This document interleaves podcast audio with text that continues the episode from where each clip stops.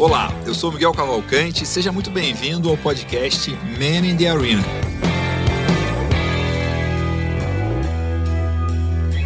A gente fala aqui sobre empreendedorismo, sobre gestão, sobre negócio, sobre marketing, sempre trazendo empreendedores, fundadores de empresa, pessoas que têm a contribuir sobre esses temas e muitas vezes também saem temas que a gente nem esperava aqui nas conversas. Nesse episódio, a gente vai falar sobre temas incríveis que parece que não dá para andar junto, mas andam incrivelmente bem juntos. Como você vende, como você faz arte, como você constrói marcas. Como um artista vende muito bem, como um vendedor excelente constrói marcas que apaixonam os seus clientes.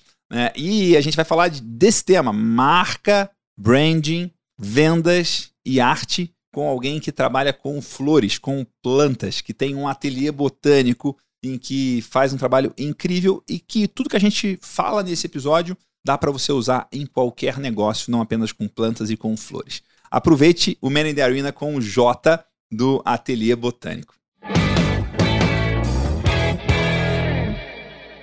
Olá, eu sou Miguel Cavalcante e esse é o Man in the Arena, um podcast sobre empreendedorismo, sobre marketing, sobre gestão e sobre os mais diversos assuntos que a gente tem interesse de conversar com pessoas interessantes, com pessoas inteligentes, com pessoas capazes, com pessoas que a gente respeita, admira e gosta, que vem conversar com a gente sobre esses temas.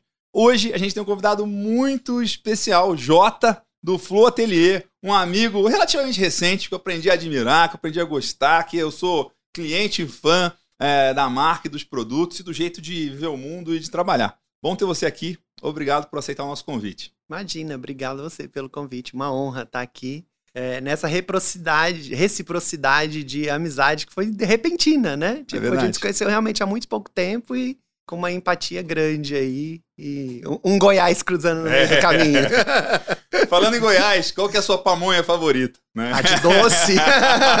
Sempre. Pamonha doce, né? Tem, aí tem uma... Pamonha de doce, de não doce, é pamonha doce, doce, é de doce. De doce, né? Pamonha de doce. Eu tenho uma história engraçada na minha família, que uma vez fizeram pamonha na, na fazenda lá, e aí o meu irmão comeu uma pamonha, comeu duas pamonhas, a terceira pamonha, comeu a quarta pamonha, na hora de ir embora, resolveu pegar uma para levar pra, da, da, da onde estava fazendo, na cantina, na fazenda, pra casa da sede, onde a gente, né, a gente ia dormir. Aí na hora de. No caminho, indo a pé, ele foi comendo essa pamonha. Ele começou a comer a pamonha e falou: Hum, essa pamonha não tá muito boa, não. Depois da nona é. pamonha, foi a nona que deu ruim.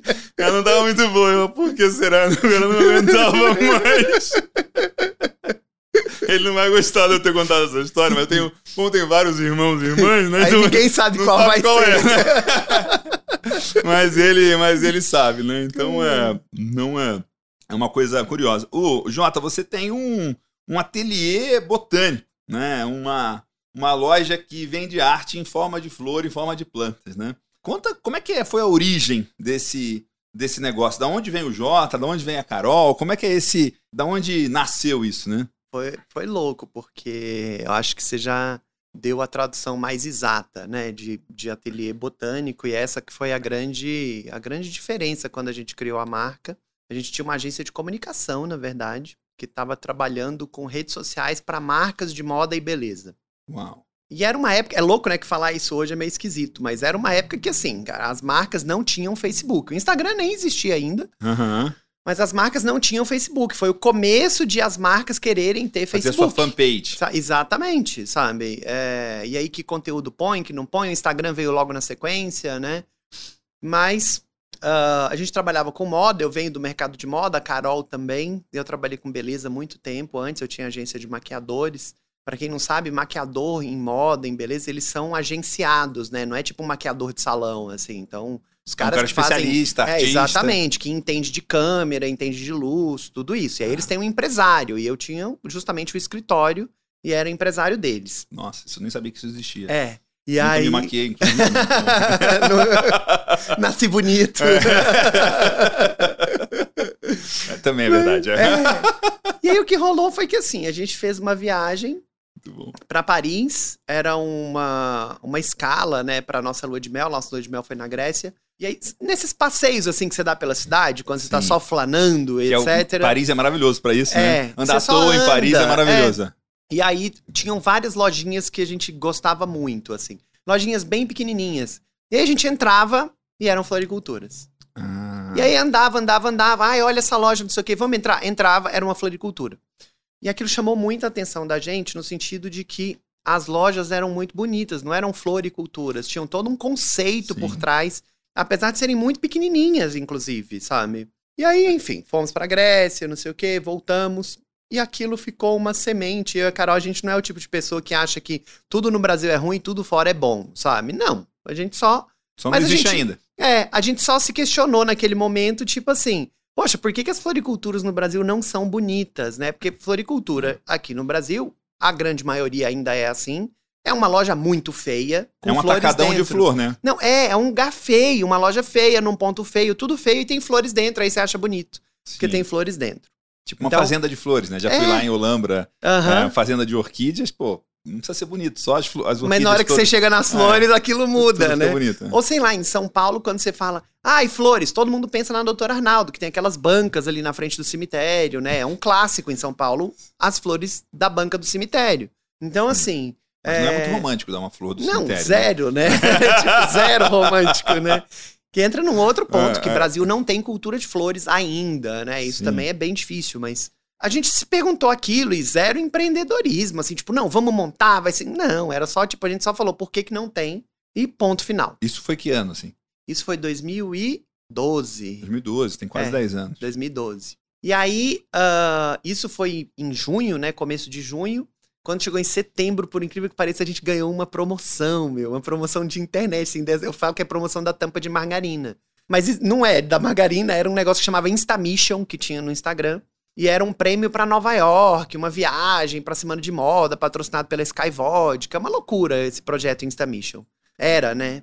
E aí, ah, fomos, assim, era meio celebridade, tinha agenda pra cumprir, passeio de helicóptero, segurança levando pra lá e pra cá, Sim. assistir desfile, festa de desfile, não sei o quê. Não era uma viagem, era um pacote completo. É, e aí o que acontecia era que a gente chegava nos restaurantes, na recepção do hotel, nos desfiles, na recepção dos desfiles de moda, e tinham terrários. Hum. Era um boom de terrário em Nova York nessa época. Eu falei, Carol, isso aqui vai ser muito legal, porque a gente tem aquelas pedras que eu trouxe da Grécia. Pra quem não sabe, na Grécia as praias são de pedra, não tem areia. Você até usa um sapatinho específico pra não machucar o pé, enfim. Sim. E aí tinha umas pedras bonitinhas que a gente trazia, sabe? Souvenir da lua de mel, super romântico. Essa é a hora que o editor coloca aquela musiquinha.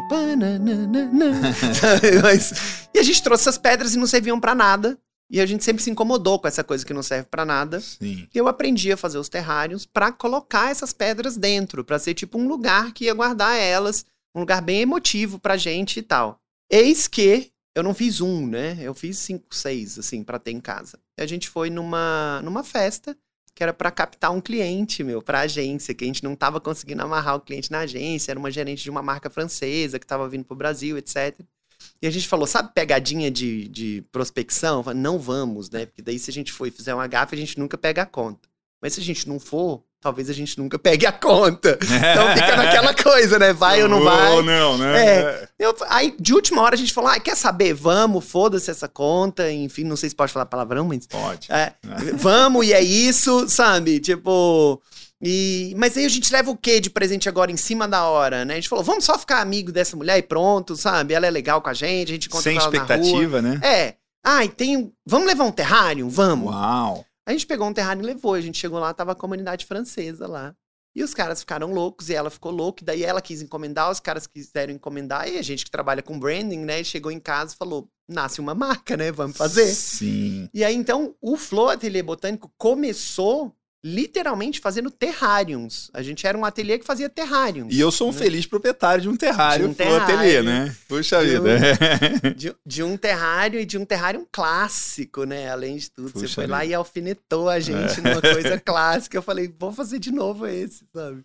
E foi aí que começou, assim, a gente começou a desenvolver uma marca e no começo a gente falou, tá, como que vai chamar isso, né? E Flow, na verdade, é um acrônimo para For Lovers Only, Que é né? maravilhoso, né? Maravilhoso. E que acabou virando essa coisa, esse jeito informal de falar flor por aqui, né? Enfim, todo mundo É. fala flor. Ninguém fala flor, quer dizer, pro in- interior afora fala flor. Fala fulô né? também. É, fulô.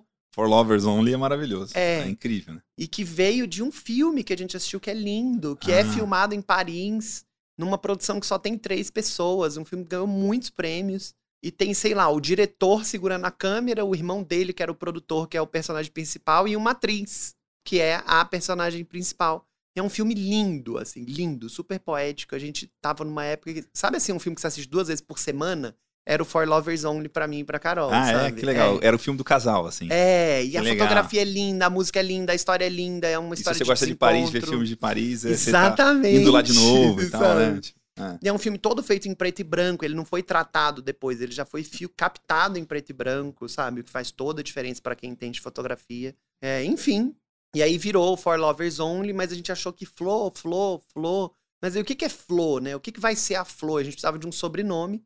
E eu e a Carol, muito ligado em design, né? Em arte, a gente falou, meu, então é isso, né? Flo é um lugar que a gente vai levar planta e natureza, não sei o quê, mas para pessoas que olham para o design, para a arte, para a arquitetura, porque não é um garden, sabe? Uhum. E aí foi que surgiu Ateliê Botânico, sabe? No Ateliê botânico, porque É, você faz arte usando Exatamente. plantas, Como usando- insumo. usando flores. É, né? exatamente. Muito legal. E aí eu quero saltar para um outro lado, que é uma coisa que eu admiro muito é, em vocês. Que vocês têm um negócio que faz arte, que é bonito pra caramba, que a loja é incrível, que os produtos são especiais, são únicos, né? Eu tenho, já comprei vaso de orquídea, já comprei o terrário, uma- incrível, incrível, incrível. E vocês sabem vender muito bem vendido, né? Vocês são bons. É, é suave, mas o- no- você tem preço premium, você tem preço de produto de luxo, de alta qualidade. Como é que. Conta sobre o, o, o aprender a vender, não só pro, pro ateliê, mas você como profissional, você como empreendedor, você como pessoa, como você aprendeu a vender, porque isso eu vejo que é uma. Todo empreendedor precisa saber vender, e a grande maioria das pessoas não sabe vender, e tem preconceito com venda, e tem vergonha de vender, Exatamente. tem vergonha de falar o preço, né? É muito menos, em especial se o preço é um preço certo, né? Um preço significativo, não é um preço, não é o mais barato do mercado. né? Como é que você aprendeu a vender? Sim, eu, eu acho que eu aprendi. princi- Cara, você vai cair pra trás agora. Mas eu aprendi a vender. Eu acho que a minha memória mais antiga é leilão de gado. Ah, que legal. Puxa O que, que acontecia? Meu pai é veterinário. E nos Olha finais só. de semana, é, ele era veterinário da Emater. Mas no final de semana, ele era responsável técnico em leilão de gado ali nos arredores de Brasília. Que legal. Imagina a gente adolescente, com 10 anos, 12 anos, ia com ele, queria ficar com ele, ia com ele Ah, pro leilão. E é sabe? legal, né? É um É. movimento, uma, uma moagem, como diz no. Não, no uma interior, né? loucura. Ficar andando em cima daquelas passarelas com aqueles boi tudo É. embaixo, sabe? Não sei o quê, enfim. E aí precisava de, um, de, um, de uns assistentes, Ah, digamos você foi assim, né? Não, Ah. tinha umas não existe pisteiro, né? Tinha É. umas pisteiras, é, né? pisteiros, é. Pisteiro é, uma, é, uma- É. é uma- é um gênero que nem existe. É verdade. Você não chega no leilão e tem um É. pisteiro, nunca tem, essa pessoa não existe. Até tem, mas é bem específico. Não é o seu Mas caso. aí o que acontecia? É, rodavam os lotes, né? E aí alguém tinha que levar as boletas pros caras Ah. assinarem. E aí eu fazia isso com meus irmãos, sabe? Que legal, assim, tipo, caramba, levava que demais, os boletos cara. pros caras assinarem. O que é uma venda. Você tem que Sim. vender a assinatura. né? Exatamente. Você tem que ir lá coletar Não, a confirmação acho de que- compra. Eu acho que principalmente assim, ó, tem muita gente que pensa, ah, é só um boi, mas bom, pra quem é dessa área, sabe que tem uns bois aí de algumas centenas de milhares, Sim. né? E vende de lote, né? Não vende É, individual, né? E aí umas e, e, e é um e como é um mundo a longo prazo, né, assim, o mundo do Uhum. agro, principalmente da pecuária, né? Meu pai teve envolvido no processo da no processo não, na chegada da PEC Plan no, no Sei, Brasil, sei, sei. sabe? Então ele vendia os sêmens da PEC Plan ah, também, é, que legal. sabe? Então, assim, cê- querendo ou não, tinha esse lugar, sabe? Desde muito pequeno, assim. E a minha mãe é comerciante, né? Meu avô Ah. tinha pousada, ela tinha pousada, sabe? Então, querendo ou não, tem uma veia, assim, de comércio que acontece, legal. sabe? De vender alguma coisa.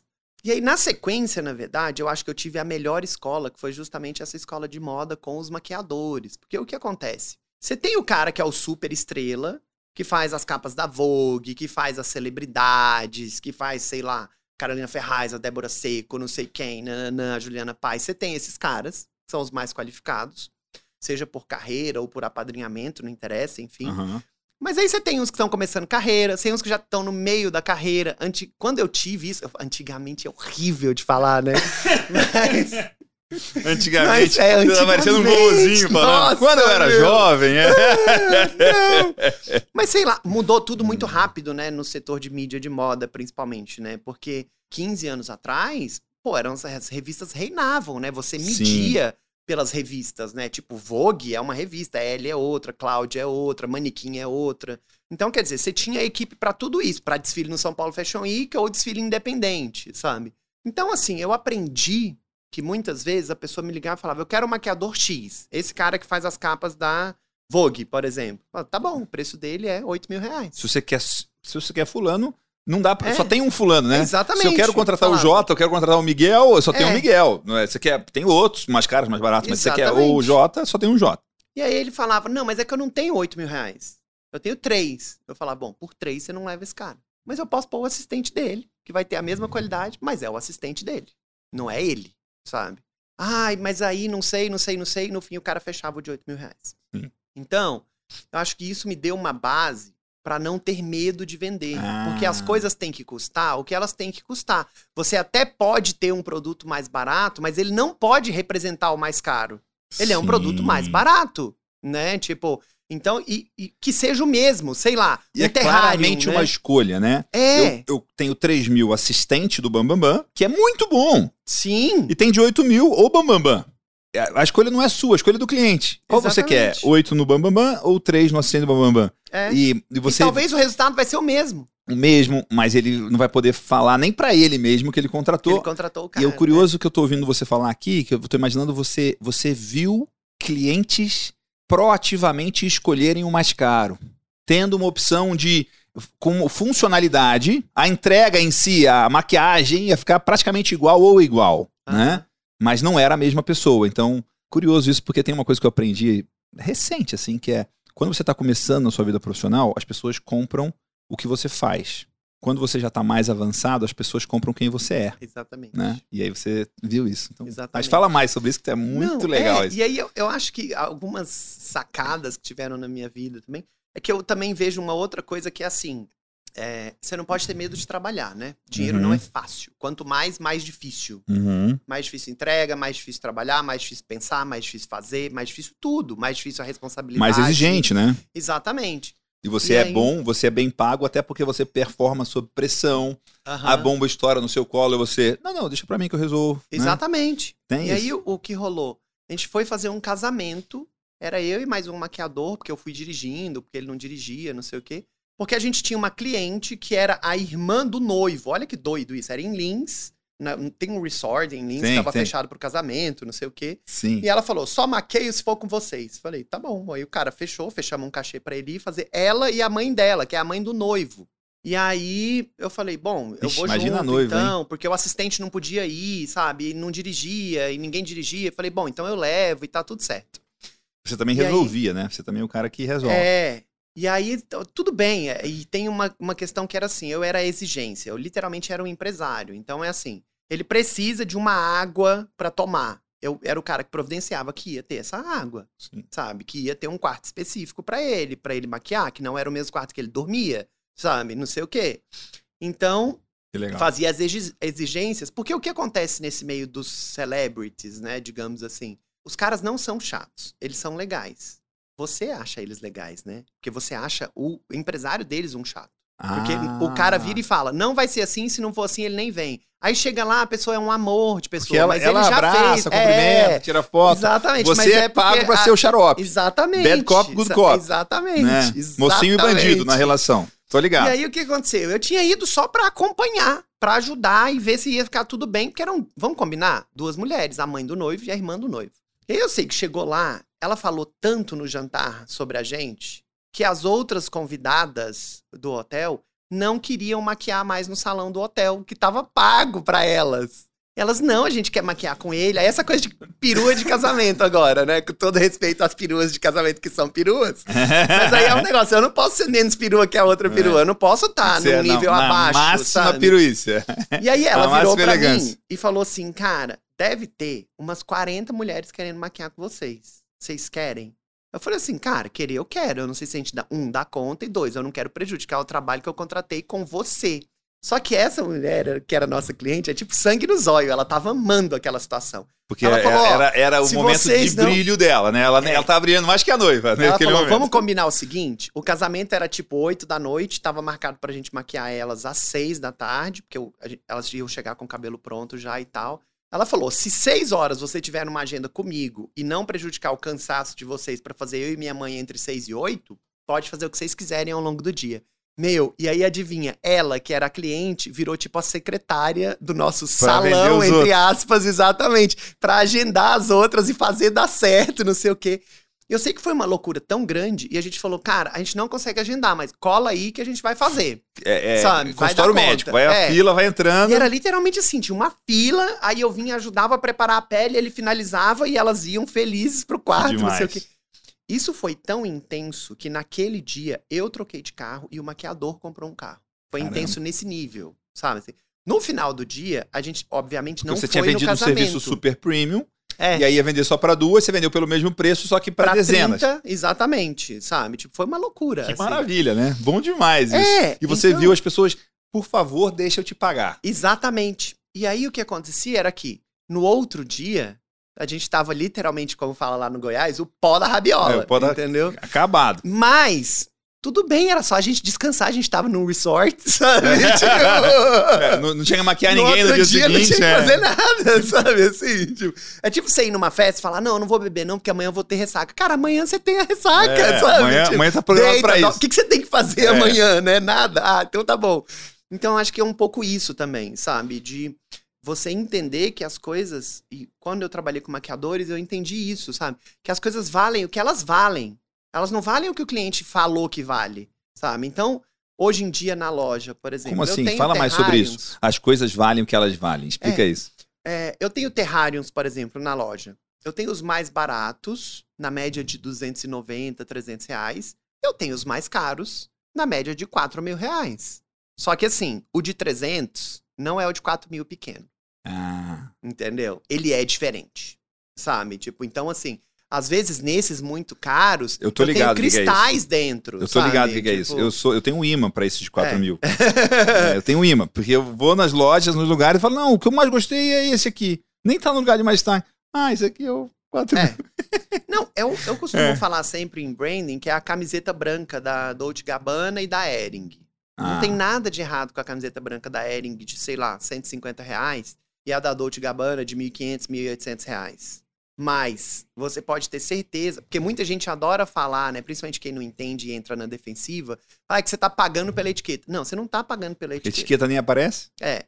Assim, é claro que tem o peso da marca, mas o peso da marca não representa nem a metade do valor daquele produto Ah, sabe? Ele tem outras coisas por trás. Quando Ah. você pegar uma camiseta Dolce Gabbana e lavar, a costura não vai entortar. Ela não vai ficar esgarçada. Quando você vestir aquele algodão, é um algodão que é o melhor algodão do mundo, sabe? De fibra mais longa, o mais macio, vai vestir bem. Tem um corte perto do seu, entre o seu peito e o seu umbigo, que faz a sua silhueta ficar mais bonita do que ela é, mesmo que você seja pansudinho, sabe? Tipo, cara, tem outras coisas envolvidas no design, sabe? E as Sim. pessoas acham que é uma camiseta branca com uma etiqueta Dolce Gabbana. sim, Fala, se fosse assim, meu, a Dolce Gabbana comprava na Ering e colocava a etiqueta, sim. sabe? Não é assim. Então, é, eu acho que as pessoas às vezes se enganam, por isso que eu falo que as coisas têm que valer o que elas valem, sabe? Então, assim, se você tem o produto caro, ele tem que ser o produto caro, ele tem que valer aquilo, Uhum. sabe? E nada te impede de ter um produto barato, que não é o, o mesmo do caro, é uma outra coisa, Sim. sabe? Tipo, é uma outra coisa, é uma outra entrega, é um outro, é uma outra visão, não sei o quê. E uma coisa que eu tenho muito dentro de mim no processo, nesse processo de venda, principalmente ali na loja, é assim: o cara que compra o Terrarium de 300 reais, ele não vai se sentir tão especial igual o cara que compra o de 4 mil. Ele é especial dentro da loja, porque todo cliente é especial. sim. Não é o tanto que ele gasta, mas ele não vai ter o fator wow dentro dele, sabe? Assim, Sim. porque na Flor a gente se preocupa muito com a experiência, sabe, Miguel? Então, assim, eu Aham. falo que a venda é uma consequência, não é uma causa. Sim. Porque se o cara não passar pela experiência, sabe, tipo, não adianta eu, eu cobrar É. e ter um produto lindo. Tem uma sabe? sensação diferente, né? Você tá dentro da loja lá. E então- você que já foi lá, É. é, mais fácil pra mim falar. É. Às vezes é difícil de explicar, mas é isso. Pra mim é como se fosse não o são Walt só Disney. coisas à venda, né? Tem É. coisas tipo, tem lá, tinha.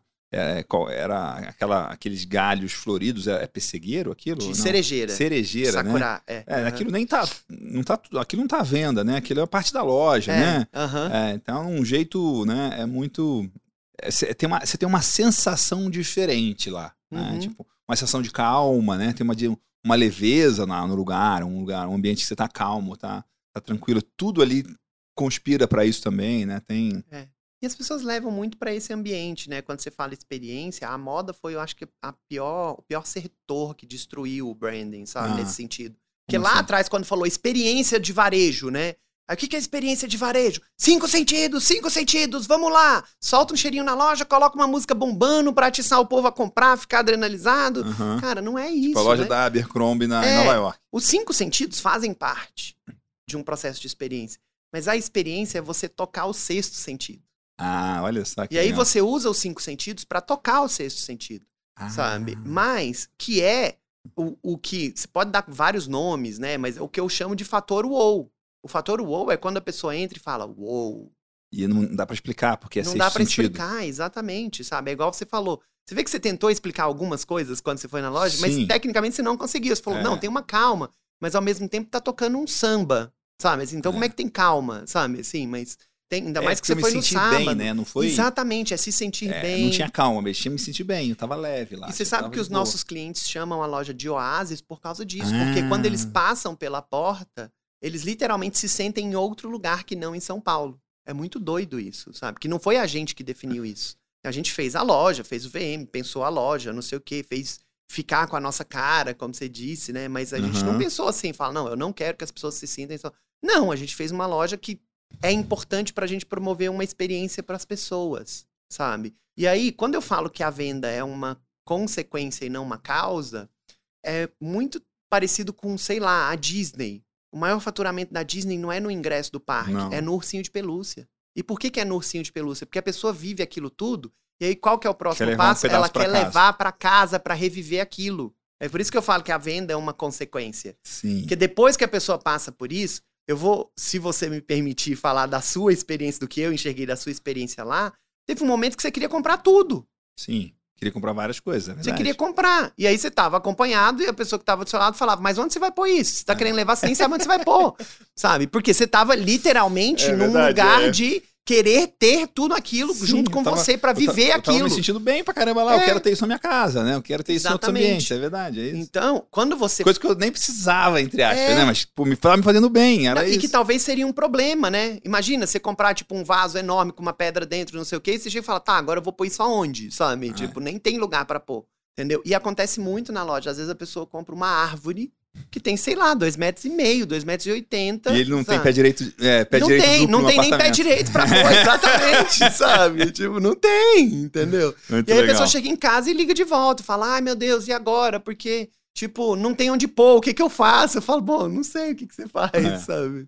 É muito bom isso, cara. Que legal.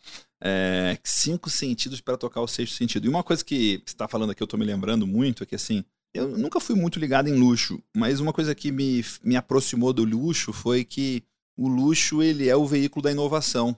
O que é alto luxo hoje é o que está direcionando, o que está é o driver da inovação do produto mais simples de amanhã. Se não tivesse a marca de luxo, não ia estar desenvolvendo aquilo para existir no mercado. Isso em carro, isso em N em relógio, N coisas. Né? O, o luxo é o que força você inovar, você fazer melhor, você caprichar mais, você ter mais, né? E uma definição muito que eu gosto muito de luxo é luxo é pensar nos mínimos detalhes, né? E, tipo, Mínimos é detalhes, que tintim essa- por tintim. Acho que essa frase é do Rogério Fazano e na sua loja tem muito isso, né? Tipo, tem todos os detalhes, tem a embalagem, tem, né? Quando eu comprei o terrário, eu não fui na, não tinha ido na loja, né? Eu Uhum. comprei por WhatsApp com o seu vendedor Sim. e chegou na minha casa a encomenda. Tem uma caixa de papelão, o terrário estava dentro de uma caixa de papelão, mas a, caixa de papelão era embalada. Tinha um papel seda, um papel seda branco por é, fora, em volta tinha uma é. cartinha, tinha uma explicação, tinha, tinha uma série de coisas que, né, que tinha mínimos detalhes, assim, no, no negócio. Então foi, a sensação foi muito boa, assim. Eu lembro do dia que eu tirei o terrário e coloquei em cima da minha mesa, assim, tipo, cara, isso aqui ficou bom, deu bom isso aqui, sabe? É, tipo, uma sensação boa. Né, muito, muito legal. E, ó, e aí, assim, a gente falou sobre os clientes se sentem um oásis, no oásis na minha loja. Eu trabalho os cinco sentidos para tocar o sexto sentido. Só que a Flo tem um Instagram incrível. A Flo vende curso online hoje. Como é que você leva isso pro online, pro digital? Como é que você está fazendo essa, essa Então, transição? é, é muito louco, né? Porque fazendo exatamente o que a gente faz na loja. Eu não tenho outro jeito de te contar isso. É fazendo exatamente o que a gente faz na loja. Como é que, o que, que a gente faz na loja? Vamos nos princípios, né? É, você que conheceu é Isso. mais fácil. Nos princípios, é Por isso? exemplo, é, quando a gente fala de cinco sentidos, o Uhum. visual é o mais fácil, né? É uma loja, os produtos estão ali. Sim. Mas uma coisa que está no subliminar e talvez você não tenha percebido, mas que fez toda a diferença para você, é que os produtos estão agrupados por cores.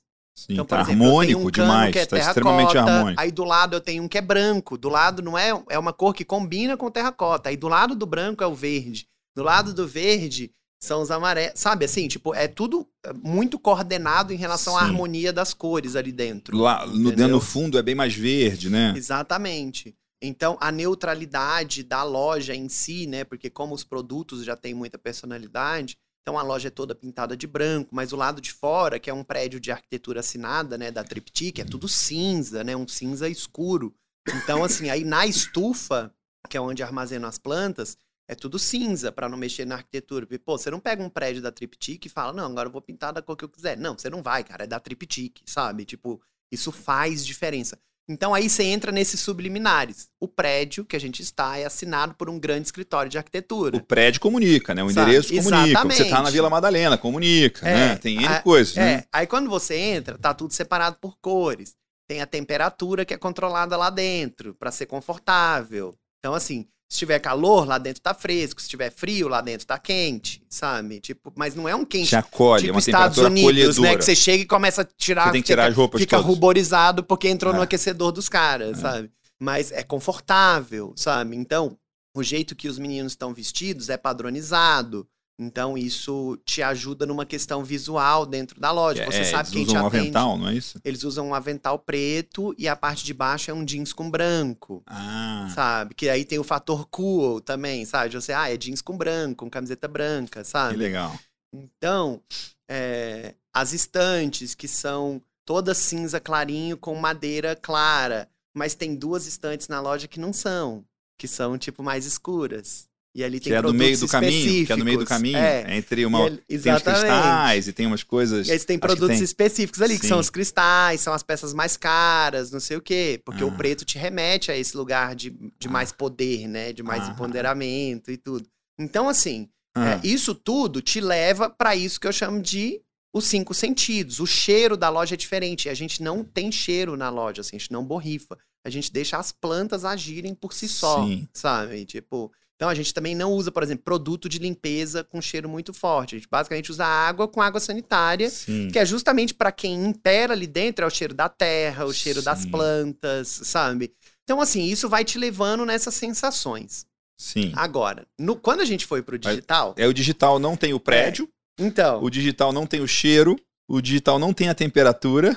então, Como é que faz? mas o digital tem as sensações, né? Principalmente as visuais, que, que é a mais importante. Porque você vê que de tudo isso que eu te falei, a mais importante era a visual. Até tem É. o tato, até tem o cheiro, até tem o não sei o quê, mas a visual é a que te leva pra dentro. Tá falando isso Entendeu? interessante. Tem, tem um- uma piada de churrasqueiro que tem muito Instagram e muito. Hoje de churrasco. Né? Churrasco virou uma coisa grande no Sim, Brasil e tal. aham. E, e legal, então, né? Com festivais, churrasqueiros famosos e tal. E aí uma das piadas é escuta o cheiro. Aí o cara vê o, o, o bife, aquele steak fazendo aquele. tsh, É. Tipo, escuta o cheiro aí, né? Tipo, Porque você fica d'água na boca, né? Tipo, e não- você não sentiu o cheiro. Mas Aham. não é, tem isso. Mas... Então, o que aconteceu? Essa genialidade vem da Carol. Eu, eu até nem, nem acho que eu participo muito disso. Assim, ela realmente é, uma, é um ponto fora da curva nesse sentido, sabe? No sentido estético. E o que a gente fez foi, sempre foi uma preocupação muito grande a imagem da flor, sabe? Então, assim, desde os primórdios de Instagram e etc., que a gente nem tinha Instagram, a gente tinha Tumblr antes. Ah, Sabe? vocês são cool demais, né? É. Eu tinha Tumblr, é muito bom. Então, era assim, cara, a foto, como vai Hum. ser a foto, como vai ser o fundo, qual vai ser a luz, sabe? Então, por exemplo, uma das coisas que a gente faz, a gente só fotografa com luz natural, porque faz toda a diferença para as plantas. Você Ah, fotografar com luz natural, sabe? Ah, mas hoje tá nublado, tipo hoje, bateu um vento, nublou, né? Hoje tinha uma sessão de fotos marcada que a gente cancelou. Porque não dá pra tirar foto não do dá, jeito que fica no do padrão nublado flor. não dá, exatamente, sabe? Precisa ter uma volumetria, precisa ter uma, uma questão de harmonia de cores. tem um filtro específico de tratamento de imagem que ela usa, que ajuda nas sombras, nos volumes, porque é difícil fotografar planta, não é fácil, sabe? Tipo, Sim. então, existe essa preocupação nesse. É, é igual você falou, cara, são os mínimos detalhes. E aí, quando você tá lidando, por exemplo, no digital, o detalhe é visual. Porque não adianta eu colocar uma música, por exemplo, lá no meu story do Instagram, e, cara, as pessoas estão no mudo. De que, que adianta eu- a música Sim. ser o mais importante? Sabe? Tipo, é, o fator emoção vem da música. Deu ruim, entendeu? O fator emoção tem que vir da imagem. Então a imagem vai ter que ser linda, vai ter que ter câmera lenta, vai ter que ter não sei o quê, vai ter que ser, sabe? Vai ter que ter o sol batendo contra a lente pra dar o, o flare, sabe? Então são detalhes imagéticos, porque na rede social você só tem um sentido. E aí você emula os outros através da imagem. A Exatamente. pessoa se sente fria ou quente com a imagem. Exatamente. Sente o cheiro com a imagem. E tudo faz sentido. Se você correr o nosso Instagram de um jeito que a maioria das pessoas de conteúdo fala que não interessa, mas que, né, enfim, é, pro branding isso é muito importante. Se você abrir o nosso. Que é a beleza do feed. a beleza do feed. Tem beleza no feed do seu. Demais, né? Sabe? E aí é assim, ó, elas têm que se comportar individualmente, mas elas também têm que se comportar no conjunto, sabe? Porque o conjunto faz diferença. Sim. E aí, quando você leva isso para o site, o nosso site foi um outro ponto. Quer dizer, quando a gente fez a construção dele, a história era o nosso. Para quem estiver dentro do nosso site, principalmente dentro do nosso e-commerce, ele tem que se sentir dentro da loja, Isso é incrível mesmo. sabe? Isso, isso é. Porque é muito curioso, porque eu sou um cliente seu amigo, né? Então eu fiz um caminho inverso. Eu comprei coisas de vocês antes de acessar o site, Aham. antes de ir na loja. Porque eu falei, bom, terrário, eu quero ter um terrário, terrário é incrível. Tipo, e aí foi um negócio que, tipo, chegou uma foto por WhatsApp. Aí eu comprei o terrário. Chegou na minha casa, eu achei maravilhoso. Aí numa outra ocasião, eu fui olhar o site para ver se eu ia comprar alguma coisa. Acabou que eu não comprei nada pelo site. Mas eu fiquei com uma impressão muito boa do site. Tipo, pô, as coisas eu achei as coisas bonitas e tal. E também, como eu tinha comprado uma das coisas mais caras da loja, todas as outras eram ancoradas Nem pra era, baixo. nem era uma É, das mas coisas mais é- caras. Nem era. É, mas. mas vamos dizer assim, tem várias opções. Eu posso te ancorar de outro É. jeito ainda, se você quiser, né? Né? Vamos gastar esses boi. Nossa. Não, mas, não, mas a minha impressão foi essa. Ufa! né? Tipo, ufa! Tem um monte de opções muito legais aqui, bem mais baratas que. que o terrário, né? E aí eu fiquei, mas eu fiquei com uma. Eu não comprei nada, mas fiquei com uma sensação muito boa, tipo, de. E vi várias coisas que eu curti muito. Aham. em produtos diferentes, né? Aí eu cheguei na loja, ela conversa muito com o site. Parece que eu tô. A loja e o site parece que é a mesma coisa, tem o mesmo jeitão. É. Eu acho que eu acessei o site só pelo, pelo celular. Mas eu lembro, tipo, é uma sensação de. parecida mesmo, né? Vocês Uhum. conseguiram emular o, a loja física na, na, na loja online, né? É. Tipo, é uma sensação parecida. Não, isso era uma preocupação consciente, sabe? Não foi por acaso. Desde o começo, e antes nem tinha e-commerce, era um site só institucional. E mesmo o e-commerce começou finalzinho de 2019, sabe? Então, assim, mesmo é, quando era só institucional, era literalmente assim: a gente entendia o site como uma porta de entrada para as pessoas irem na loja. Ou então ela ligava e pedia pra comprar. Exatamente. E aí, o que acontecia era que a gente falava, bom, mas a pessoa que entrar no site, eu e a Carol, como bons fazedores de branding, né? Tipo, a gente falou, a pessoa tem que entender que ela está na loja dentro do nosso site. Não pode ser só um site com um monte de texto escrito, sabe? Ou, tipo, duas, três fotos bonitas e contando a nossa história. Porque é como se fosse assim, a nossa história é importante, mas a nossa imagem é mais. É uma coisa meio Sprite, né? Uma imagem vale mais do que mil palavras, sabe? Ah. Assim, tipo, sede é tudo, imagem não é nada, né? Sim. Alguma coisa nesse sentido, entendeu? Tá entregando a idade agora. É, mas- é, né?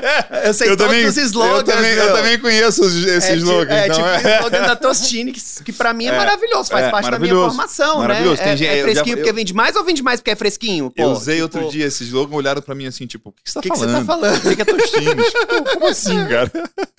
Com a minha equipe hoje eu falo, É. sabe Tostines? E eles, não. Sabe assim, eu falo, sabe hora? É, é uma, é uma, Sabe, é uma tipo, planta? muda É, pra Tostines óleo. é uma planta? É, tipo... Mas, Ah, mas é um pouco isso, são preocupações conscientes. Eu acho que quando essas preocupações são conscientes, elas ficam tecnicamente mais fáceis de serem feitas, Uhum. entendeu? Do que só. é, tem, tem uma frase importante no meio digital que eu odeio, né? Porque eu odeio por causa da tradução. A tradução é explícita, sabe? ah, como muitas coisas no Brasil, que é o feito melhor que perfeito. Feito não é melhor que perfeito, perfeito é melhor, Sim. sabe? Tipo, mas não deixa Feito é de melhor fazer. que não feito. O né? problema da tradução é, é feito é melhor que não feito, exatamente. O problema da tradução é assim, ó. Como feito é melhor que perfeito, então eu vou fazer de qualquer jeito. E não é verdade. A E verdade não é, é verdade. feito é melhor que não feito. É. E assim, e assim, Muito feito é melhor que perfeito. Você precisa começar. É melhor começar do que ficar. Porque às vezes você fica. Tem um lugar que é muito do nosso pensamento, que é assim, a gente tem que entender o que é preciosismo, né? Sim. Porque às vezes é preciosismo. O que Você é tá precioso e tirando- o que é preciosismo. É, você não tá tirando um, um projeto, não tá, por exemplo, botando no ar ou fazendo alguma coisa. Aí você fala, não, é que eu sou muito perfeccionista, mas ser perfeccionista não é um defeito. Definitivamente, sabe? Agora, você tem que ver se você não tá travando, Você tá. porque é, você tá com um medo, na medo verdade, de e aí você tá colocando entraves pra não colocar é. No ar. Às vezes tá excelente e você tá colocando entraves, entendeu? É, nesse sentido, sim, é isso que eu falo que é uma tradução errada e até meio tosca, sabe? Do feito Uhum. melhor que perfeito. Porque é tipo assim, faz, mas faz o melhor que você puder. Não faz de qualquer jeito só porque feito é melhor que perfeito. Não é melhor. E tem uma outra frase muito interessante também de, de digital, que eu acho que complementa essa no ensino, né? De maneira geral, e não só digital, mas no empreendedorismo, que é assim, se você olhar para o seu primeiro projeto e achar ele bom, ele É. não foi bom o suficiente, né? Essa- acho que a- essa frase, onde eu vi a primeira vez, é do. Puxa vida, é do cara do Y Combinator, é um, um investidor americano bem famoso. Ele falava: se o primeiro site que você colocar no ar da sua empresa, né, que ele mexe com tecnologia, se tiver orgulho dele depois, é que você demorou demais para colocar no ar. Exatamente. Paul Graham, É, exatamente, É. Paul Graham. que é. Puxa vida. E esse eu gostei do precioso versus preciosismo também. É, é interessante, mas é. Tem muita gente. Uma coisa é você usar o feito é melhor que perfeito como motivo para você chipar, né? É, É, falando de set Godin, né? De você despachar o produto, de você colocar no mundo o produto. Mas tem gente que tá usando como desculpa para fazer mal feito, né? exatamente. Achar Hum. que tá ok, que pra mim é o pior. Não tá É. ok. Não. né? Não tá ok você fazer um produto bosta. Não tá ok você fazer uma entrega bosta. Não tá ok você, sabe? E tipo, e usar de, de termos e conhecimentos pra se auto-justificar nisso, sabe? Assim, tipo, não tá ok. Eu acho que esse foi o grande pulo do gato, literalmente, da Flor. Sabe? Assim, que a gente só em oito anos conseguiu virar quem a gente virou, sabe? Mas desde o começo era um. Eu lembro que. E é por isso que eu falo e repito que a genialidade veio da Carol nesse sentido, sabe? Ela é literalmente uma estudiosa de tendência, de branding, não sei o quê. Tanto que a formação dela toda foi votada, voltada para ela trabalhar em birôs de tendência, sabe? Ah, que Ela- legal. o sonho dela era trabalhar nos grandes birôs, assim, tipo WGSN, sabe? É, e com os grandes pesquisadores, enfim. E hoje ela é fazedora de tendências que os caras vão estudar ela, né? É. Tem uma coisa que a gente fala que às vezes incomoda a gente, né? Eu falo assim, cara, eu não entendo, eu não sou. Eu não sou um influencer. Eu sou o influencer do influencer, mas quem ganha dinheiro é o influencer, caralho. Eu também quero, sabe assim? Tipo, mas é isso, tipo, às vezes a É, gente fica mas- assim, cara, eu virei a referência da referência. Mas é isso mesmo. Sabe? Tipo, É, e é muitos, uma as- doideira. em muitos aspectos no mundo da pecuária, a gente fez isso também, né? Muito Aham. esse. Porque você é o cara que lê mais, que mais estuda, que mais viaja, que mais olha, que é mais crítico, que tem uma visão aguçada. Você dedica a sua vida a isso, né? Cada coisa que você faz tem muito. tem muita bagagem, né? Né? É, eu brinco que, por exemplo, ah, Miguel, quanto tempo você gasta para preparar uma palestra? Ah, eu acho que eu gasto um dia e 42 anos. Porque o tempo de preparar, aquilo ali não. Aquilo não é o tempo que eu gastei para fazer. Porque eu vou fazer conectar uma série de pontos e trazer uma série de coisas que só a minha vivência toda, toda a minha bagagem, né? E, e isso, a maioria das pessoas tem muita dificuldade em perceber tudo que ela traz para a mesa da história dela, da vivência dela, né? Exatamente. O fato de você ser de Goiás e ter vivido em leilão e gostar de pamonha e tal, faz você uma pessoa diferente. Com, se você souber usar isso, a sua marca, o seu produto vai ter isso de alguma forma. Não vai ser explícito, né? Não vai ser uma coisa forçada ou Sim. óbvia, mas tem alguma coisa de ah, de bucólico, tem alguma coisa de, de, ori- de voltar às suas origens, né? Tem N coisas que você vai é, resgatar e que é, que é interessante e tem. É, é curioso porque eu ando no mundo do marketing, eu ando também no mundo das startups, mas eu também ando no mundo da pecuária. né? Minha família mexe há mais de 100 anos com fazenda. E é muito curioso porque eu tenho ditados de pecuária e caipiras que se aplicam incrivelmente bem às situações das startups e, e de- do marketing. E trazer uma vivência que teoricamente não tem nada a ver agrega muito. Então, às vezes, você nem tá percebendo tantas suas referências, mas, né? É, o, cara, o cara do Goiás que vai em Paris é diferente do cara de São Paulo que vai em Paris. Né? O seu espectro é mais amplo. Né? Então, é... Não, eu costumo... Teve uma situação de vida que, que aconteceu comigo e com a Carol, assim, a gente foi... Fez o giro da Califórnia, né? É, subiu pela costa até mais ou menos São Francisco e pegou o Yosemite e desceu pelo e foi pelo Parque da Sequoia até Los Angeles. Maravilha, hein? Cara, e no Parque das Sequoias, tipo, tem uma sequoia específica que você consegue ver de longe, é uma das poucas que você consegue ver inteira e você tá tipo a 100 metros de distância dela para ver ela inteira. E aí tem uma placa escrita assim, tá vendo aquele primeiro galho? Os galhos da sequoia são como se fossem L's assim, deitados, né? Ele falou, aquele primeiro galho tem de diâmetro dois metros e meio.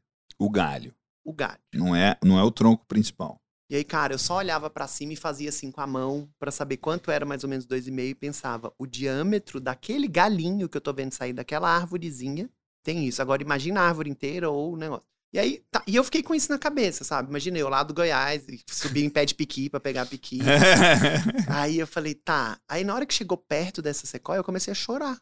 Porque eu falei assim, cara, olha eu, um cara de uma cidadezinha chamada Badiânia, sabe? Assim, tipo, todas as oportunidades e, e, durezas que eu tive na vida, de tipo.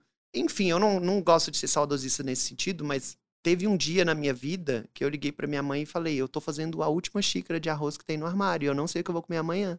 E não era que meus pais não podiam me ajudar. sabe? Assim, o meu pai não queria que eu ficasse em São Paulo, porque eu tinha largado a faculdade em Brasília. E o jeito dele me pressionar era não mandando. Ele não me mandava dinheiro, mas me mandava passagem para eu ir embora. Sim, volta sabe? pra cá que. E eu falei, não vou. Não é isso. Você sabe? precisava se provar. Tipo, é, não é isso. A sua, a sua iniciação. É, sabe? Tipo, vai dar tudo certo, não sei o quê. Cara, eu lembro que, sei lá, o rolo que a minha mãe fez, assim, tipo, que ela falou. Tô colocando 10 reais na, na sua conta e, tipo assim, compra mais um pacote de arroz grande, porque aí você consegue ficar o mês inteiro comendo ele era nesse nível. Eu andava a pé. Em, eu sei andar em São Paulo porque eu andava a pé em São Paulo porque eu não tinha dinheiro para pegar ônibus.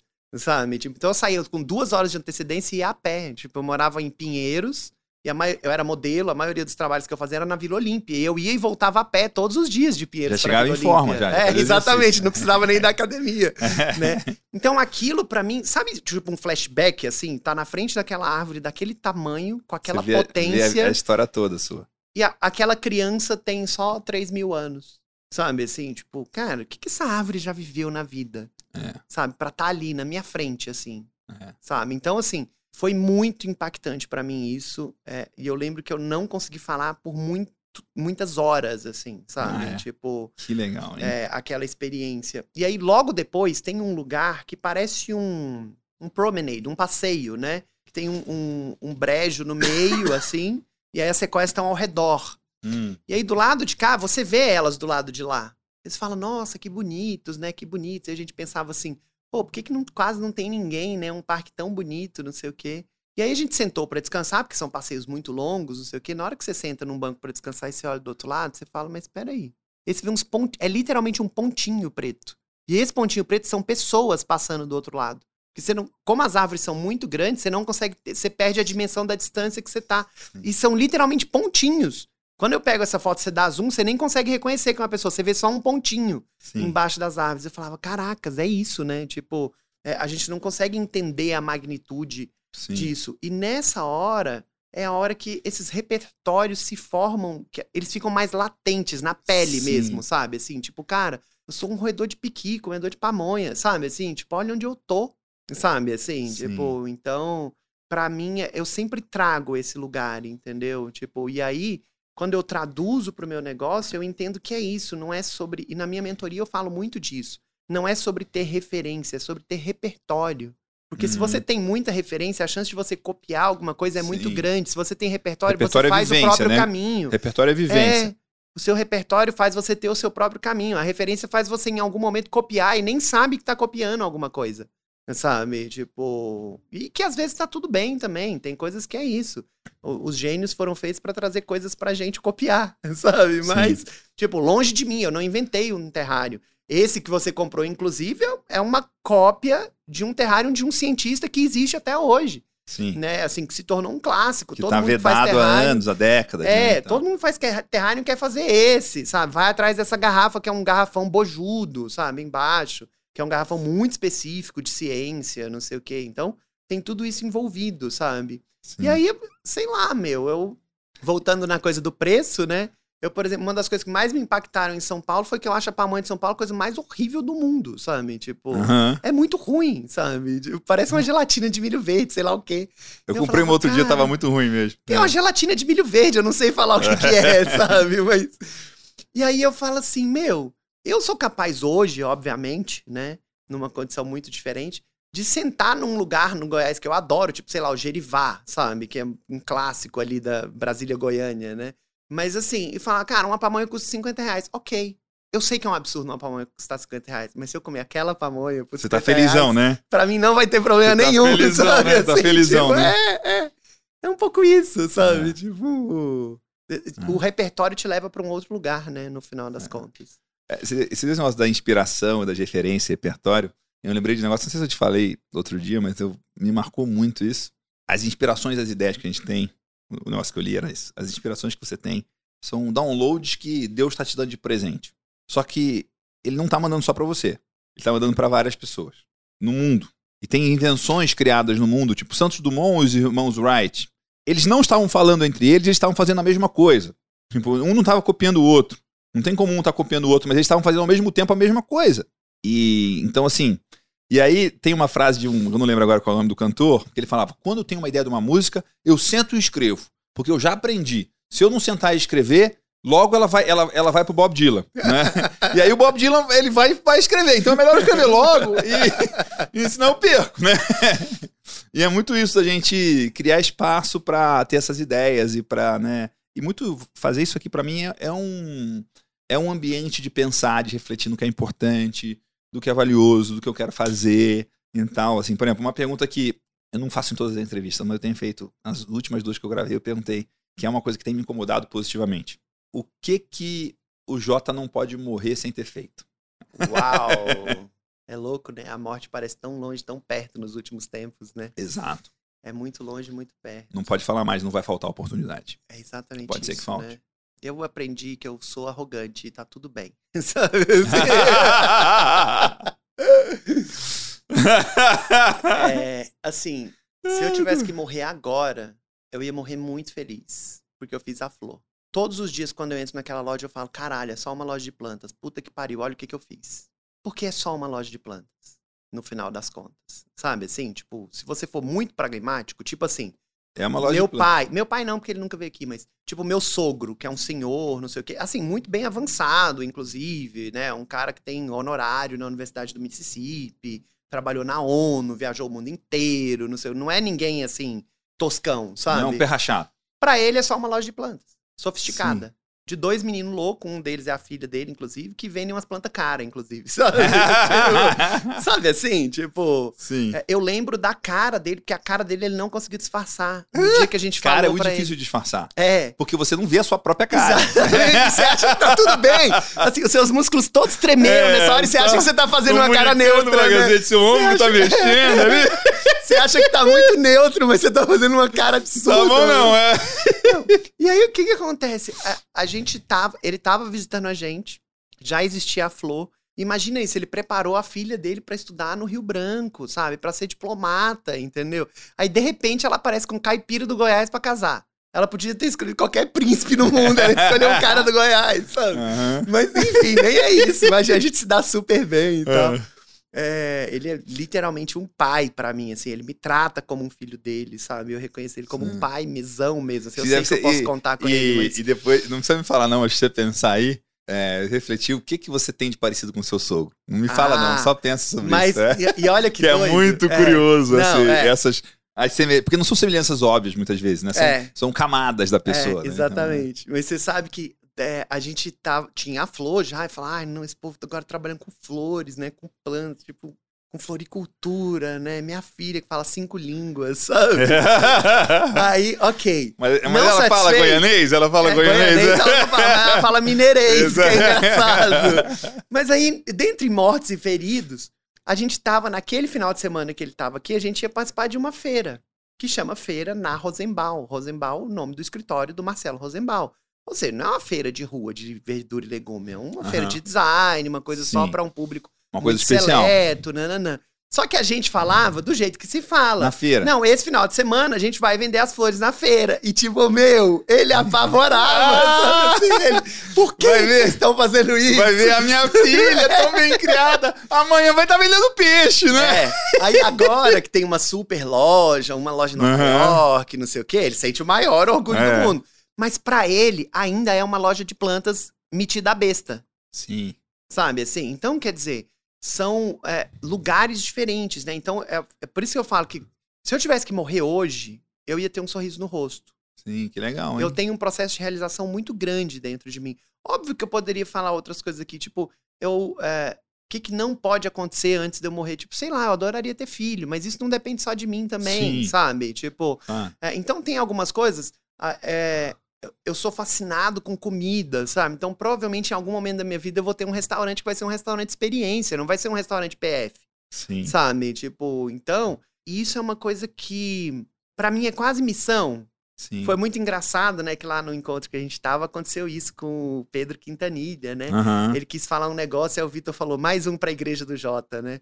tipo, porque assim, pra mim é quase uma missão mostrar pras pessoas que ganhar flores não é sobre ganhar flores. Ganhar flores é sobre o milésimo de segundo que a pupila da pessoa que tá recebendo dilata. E isso só acontece porque uma planta dá tudo de si para produzir uma flor. É a consequência do resultado de uma força de uma vida inteira, que é a planta. Ela produz a flor. Aí na hora que você pega isso e dá de presente, a pupila da pessoa faz. Ela viveu a vida inteira para esse momento, sabe? Então, eu trago isso muito numa metáfora para minha vida, sabe? Assim, de tipo, cara, às vezes não é sobre o que você vai entregar, às vezes é como você vai entregar. E numa dessas conversas, e é engraçado porque eu trouxe isso como missão. Se eu hoje tenho uma pessoa diferente sentada na minha frente, eu quase que tenho como missão falar assim: essa pessoa vai ter que sair diferente daqui, Que legal. sabe? Sai Tipo, melhor. Ela vai ter que olhar a Certo. árvore na rua de um jeito diferente. Madre Teresa, né? Sabe? Isso. É. E aí, cara, foi muito doido porque. é, E eu já são- vi isso que você falou. É. Porque eu gosto da flor. Aham. vi Cara, é bastante surreal. flor. É surreal. E é muito interessante mesmo. A pupila aquele da pessoa suspiro, dilata. né? É aquele suspiro, É. né? Aquele, tipo, a surpresa. E, e, e esse significado da flor, né? É realmente interessante, porque é, você definiu muito bem, né? É a, a flor é tudo que a planta pode dar. Ela trabalhou uma vida inteira para produzir uma flor. Porque é o processo de reprodução dela. Sim. É o processo de continuidade dos Ah. genes dela, né? É. Tipo, E, e ao mesmo tempo é uma expressão da beleza, né? É uma expressão da abundância, né? Não é uma coisa só, tipo, ah, isso aqui não é uma maneira mecânica de reproduzir, de multiplicar, não. Tipo, tem beleza, né? Tipo, É. tem, tem Deus ali no negócio, né? Tipo, É. de ser uma coisa. O mundo é abundante, o mundo é bonito, o mundo é bom, uhum. né? Sem flores ia ficar pior. É, agora, você já parou pra pensar umas coisas muito loucas? Tipo assim, quem foi o primeiro cara, sei lá em que época da história, que passou a mão numa flor e deu pra uma pessoa? Sim. Independente de ser um homem que deu pra uma mulher, uma mulher que deu pra um homem, uma mulher que deu pra uma mulher, um- uma criança que deu pra mãe. Quem foi a primeira pessoa que arrancou isso e deu de presente? E isso hoje virou uma indústria bilionária no mundo, Sim. sabe? Assim, tipo, e que veio de um gesto que é um gesto de posse do ser humano, né? O ser humano, ele é possessivo, né? Ele vê um negócio, ele quer pra ele. Sim. Tem lá uma vaca bonita, ele quer. Sim. Aí ele começa a criar a vaca, entendeu? Tem lá o milho colorido, ele quer. Aí ele compra. Ele vê um carro, ele, Ele quer, planta, ele né? compra. Gado Ele é vê- isso, né? É, Eu quero essa vaca, eu quero multiplicar essa vaca, eu quero produzir É. um bezerro um, que é lindo, maravilhoso, que eu que produzi. É, e você quer ter as coisas, sabe? Assim, então, quando você olha pra natureza e vê uma coisa incrível, você quer ter. Não é à toa que as pessoas pegam as coisas na natureza, né? E aí tem uma história. Não sei se você sabe disso, mas tem a, o Petrify Wood Park no Arizona, né? Ah, Que é mais pro norte do Arizona. morei no enfim. Arizona já. É, eu sei. Eu não lembro desse. desse Coisas em comum, o fui. Arizona. Amo o É. Arizona. tipo. Morei três meses do lado de Sedona, ia todo dia em Sedona. Uau! Onde era? Flagstaff? Não, não era, era uma fazenda Ah, do tá. lado de Sedona. assim, Aham, tipo, a cidade aham. mais perto da fazenda era Sedona. Tá. Aí você ia todo dia fazer, tipo, levar. Na verdade, tinha uma cervejaria, micro cervejaria em Sedona, que a gente ia buscar resíduo de micro cervejaria para dar para umas vacas que tinham assim Olha. negócio. Ia todo dia, tomava uma cerveja às vezes, E tomava um lanche e resíduo. voltava. Mas trabalhava o dia inteiro no final do dia fazer isso. E Sedona Sim. é maravilhoso, né? É um É, lugar mágico, Sedona- né? Então, Sedona é incrível, É. sabe? Tem esse lugar, de, né, que é um parque de, de, de, é, madeira petrificada, assim. E aí o que aconteceu? Em determinado momento da história, as pessoas ali, anos 60, 70, as pessoas iam visitar o parque e levavam uma pedrinha. as pedras como souvenir, as madeiras petrificadas, né? E aí o que aconteceu? Os cientistas começaram a não conseguir estudar o lugar porque o material ficava defasado e assim, eles estavam pesquisando Tava faltando ali, peça. aí voltava, não tava ali mais, entendeu? Tudo isso. E cara, alguém, a lenda conta que foi o próprio parque que soltou isso Ah, de que essas pedras causavam maldição nas pessoas e a vida da pessoa não deslanchava por causa disso e tudo dava errado por causa disso, não sei o que, nananana. E- mas eles fizeram isso para as pessoas pararem de levar. As pessoas devolveram. Cara, as pessoas começaram a querer devolver. É. Sabe? Assim, tipo, e aí eles falavam, não, mas não adianta, porque eu precisava que ela esteja no mesmo lugar. Não, eu peguei nesse lugar, assim, assim, Garanto você anda você. 10 passos, vira pra esquerda. Sabe assim, tipo, começou a virar uma grande situação eles receberem as pedras de volta no parque, sabe? Sim. Tipo, então é um pouco isso, né? O ser humano, ele quer ter posse das coisas. Ele quer que seja dele, sim. sabe? Então, em algum momento, alguém olhou uma flor e falou, caracas... E aí é sobre energia. A gente se desconectou muito, né, Miguel? Sobre essa Sim. coisa de. Cara, quem acredita ou não acredita, não é nisso. Olha na tomada, enfia o dedo que você vai acreditar em energia. Tudo tem energia, né? Sim. Tipo, o nosso corpo tem energia física, não é? Sim. Não tô falando de energia só espiritual, não sei o quê, porque daí tudo bem, acredita se quiser, mas você tem energia física, elétrica acontecendo, Sim. sabe? E aí o que acontece? Uma flor é justamente a concentração de toda essa energia. Sim. E aí Energia um dia vital um cara ali, olhou né? e falou: Eu quero, eu quero, sabe assim? E eu vou dar de presente pra, pra uma pessoa muito especial, pra ela ter, sabe? Não é à toa que, por exemplo, os, o diamante é a pedra mais cara, né? É porque a quantidade de energia que ele concentra é maior, de energia Ah. atômica, sabe? Tipo, não é à toa que é, quando você, em pedras preciosas, né, em joias, as pedras mais caras são as mais duras. Porque Ah, para elas serem mais duras, as ligações atômicas delas têm mais energia, sabe? Pra sustentar aquela dureza, sabe? Sim. Tipo, é louco, porque daí você não pensa nisso, né? Você só fala, safira é mais bonito do que cristal, sabe? sim. Não, meu, tem uma explicação ali, sabe? Sim. Que é atômica, que é energética, sabe? E como é que isso se aplica ou se traduz no, na flor ou no seu negócio? Como é que é esse, esse negócio da posse? Como é que você traduz isso? Cara, é a consequência, né? Aquilo que eu falo, é a venda como consequência, não ah, a como pessoa ela causa. tá lá, ela quer ter aquilo. sabe? Que daí o que acontece? A gente se preocupa em. em re- Antigamente a gente usava a palavra reconexão. Hoje a gente Uhum. percebeu que não é reconexão, é conexão. Tem muita Ah. gente que não teve a conexão, nunca teve. Sim. Porque, por exemplo, Pessoa de você cidade, né? e né? É, tal. você teve. E aí, talvez, em algum momento, sim ou não, não sei, né? A gente não se conhece tão Ficou menos conectado. Talvez né? você perdeu essa conexão. Ou diminuiu mudou a pra São conexão. Paulo, é, aí morou fora, não sei o que, ficou muito urbano, perdeu essa conexão com a natureza. Então aí você. ah, um dos propósitos da Flor era reconectar as pessoas. Mas a gente percebeu ao longo do tempo que existem pessoas que não são conectadas, nunca Que foram conectadas. Tipo assim, ó. O avô que foi imigrante e mudou para São Paulo, aí o filho já nasceu num apartamento em São Paulo, em Higienópolis, e aí o neto nasceu num apartamento de Santa Cecília ou dos Jardins, e agora tem o bisneto que nasceu num apartamento nos Jardins. São pessoas que, por exemplo, nem cogitam morar em casa. Nunca pisou na terra. Exatamente. Sabe? Então essas pessoas não estão tem sendo criança que acha reconectadas. esquisito pisar na grama. Não é que está, você vai reconectar, você vai literalmente conectar ela pela primeira vez. Uau. E isso tá num nível que, assim, a gente se preocupa em fazer essa conexão. Ela tem que acontecer, sabe? É nesse lugar que a gente traduz para o negócio, né? Assim, tipo, esse é, o- esse é o core da Flow hoje em dia. Promover essa conexão. E tem umas coisas muito loucas quando você tá aberto. Quer ver uma coisa que ninguém percebeu? Eu adoraria ter falado disso. A gente tava lá no encontro, né? aham. No primeiro dia tinha sol. Sim. E eu não sei se você teve a oportunidade de olhar para o mar ou não naquele dia. Eu fui no mar. Ele tava até bem calmo, né? Sim. Não é que ele tava agitado, não É. sei o quê. No final do dia começou uma ressaca. E no outro dia tava nublado e de ressaca. Sim. Era insuportável lidar com os funcionários do hotel e dos restaurantes. Eles estavam agitados à toa. as próprias pessoas do encontro estavam agitadas de um jeito diferente. Sim. Sabe? Tipo, então, que eu virei pra Carol e falei assim: Carol, pela primeira vez eu percebi a influência magnética, isso é física quântica pura, que o mar causa nas pessoas, porque a gente tá muito encostado Tá aqui. do lado, né? E aí começou a ter uma ressaca. Cara, parece que tá tudo errado no hotel. Sabe assim? Tipo, os recepcionistas, o café da manhã, parece que tá tudo E errado. você é super detalhista, você percebe Sabe? isso no detalhe, né? É, Incrível. teve uma hora que eu tive que. Eu falando com o cara, por exemplo, no café da manhã, ah, eu quero isso, isso e isso. Aí ele, o quê?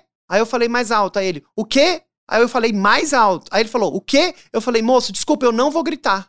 Sabe? Ele, ah, é que a bom. máscara, né? Eu falei, não, não é a máscara, sabe? Porque você tá me ouvindo falar, é que quando eu peço, você não ouve. Por algum motivo, você bloqueia bem na hora do meu pedido. Sabe, assim? Tipo, todo o resto ele, ele tava ouvindo eu falar. Sabe, assim? Tipo... E aí eu comecei a perceber que, tipo, cara, sabe assim, as mínimas coisas? Ah, Copo caindo ao redor, de- pessoa derrubando copo, pessoa tropeçando, pessoa no. Tipo assim, é como se fosse um caos. E que aí loucura, hein? eu fui até o quarto pra escovar os dentes antes de descer, né? Pro encontro. E, cara, na hora que eu olhei pra fora e eu vi o mar naquela ressaca, porque a ressaca é uma coisa que não dá muito pra explicar, porque não é só um mar bravo, né? Ele é tumultuado, na verdade, né? Não tem ondas enormes matando todo mundo, é só um tumulto acontecendo. E, cara, aí na hora que eu olhava, eu falava, tinha um tumulto, sabe? E aí, o que mais pegou, que eu achei mais interessante, foi tipo a Regis. Ela olhou e falou assim: Jota, não é possível, eu esqueci de colocar flores na mesa. Eu falei, mas quantas vezes já teve? Ela falou, nenhuma. Eu falei, então.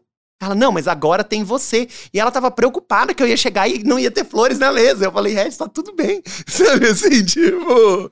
Sabe, pede as flores então agora. É. Sabe assim, tipo. É muito doido isso. Esse, Que legal isso, O, nossa. jeito que as coisas interferem na gente mesmo, sabe? Tipo, Uhum. é, e a gente perdeu isso completamente. Completamente. Quando você se abre, acontecem É, os antigos coisas... olhavam a lua, né? É. E assim, e coisas que acontecem ao seu redor. Tipo, sabe? Momento de plantar, momento de colher, momento de fazer é, atividade com gado. Tinha isso, né? Cara, é bizarro isso que eu vou falar. Meu pai sabe se uma. É óbvio que ele é veterinário, mas ele sabe se uma vaca tá no cio ou não, olhando a cara dela. Sim. E não a vagina. Um Tipo, bom vaqueiro sabe, né? é, Tipo, ele sente, ela se comporta ela diferente. se mexe, ela se move, É. né? E aí é muito louco porque é, eu e a Carol a gente tem olhado coisas mais ancestrais também nos Ah. nossos estudos, sabe? Que legal. E cara, ela um dia, eu- na verdade isso aconteceu porque eu tava assim parado e aí ela começou a me cheirar. Eu falei, o que tá acontecendo, né? Será que eu tô com CC, alguma coisa assim? aí ela falou: "Não, eu quero sentir o seu cheiro.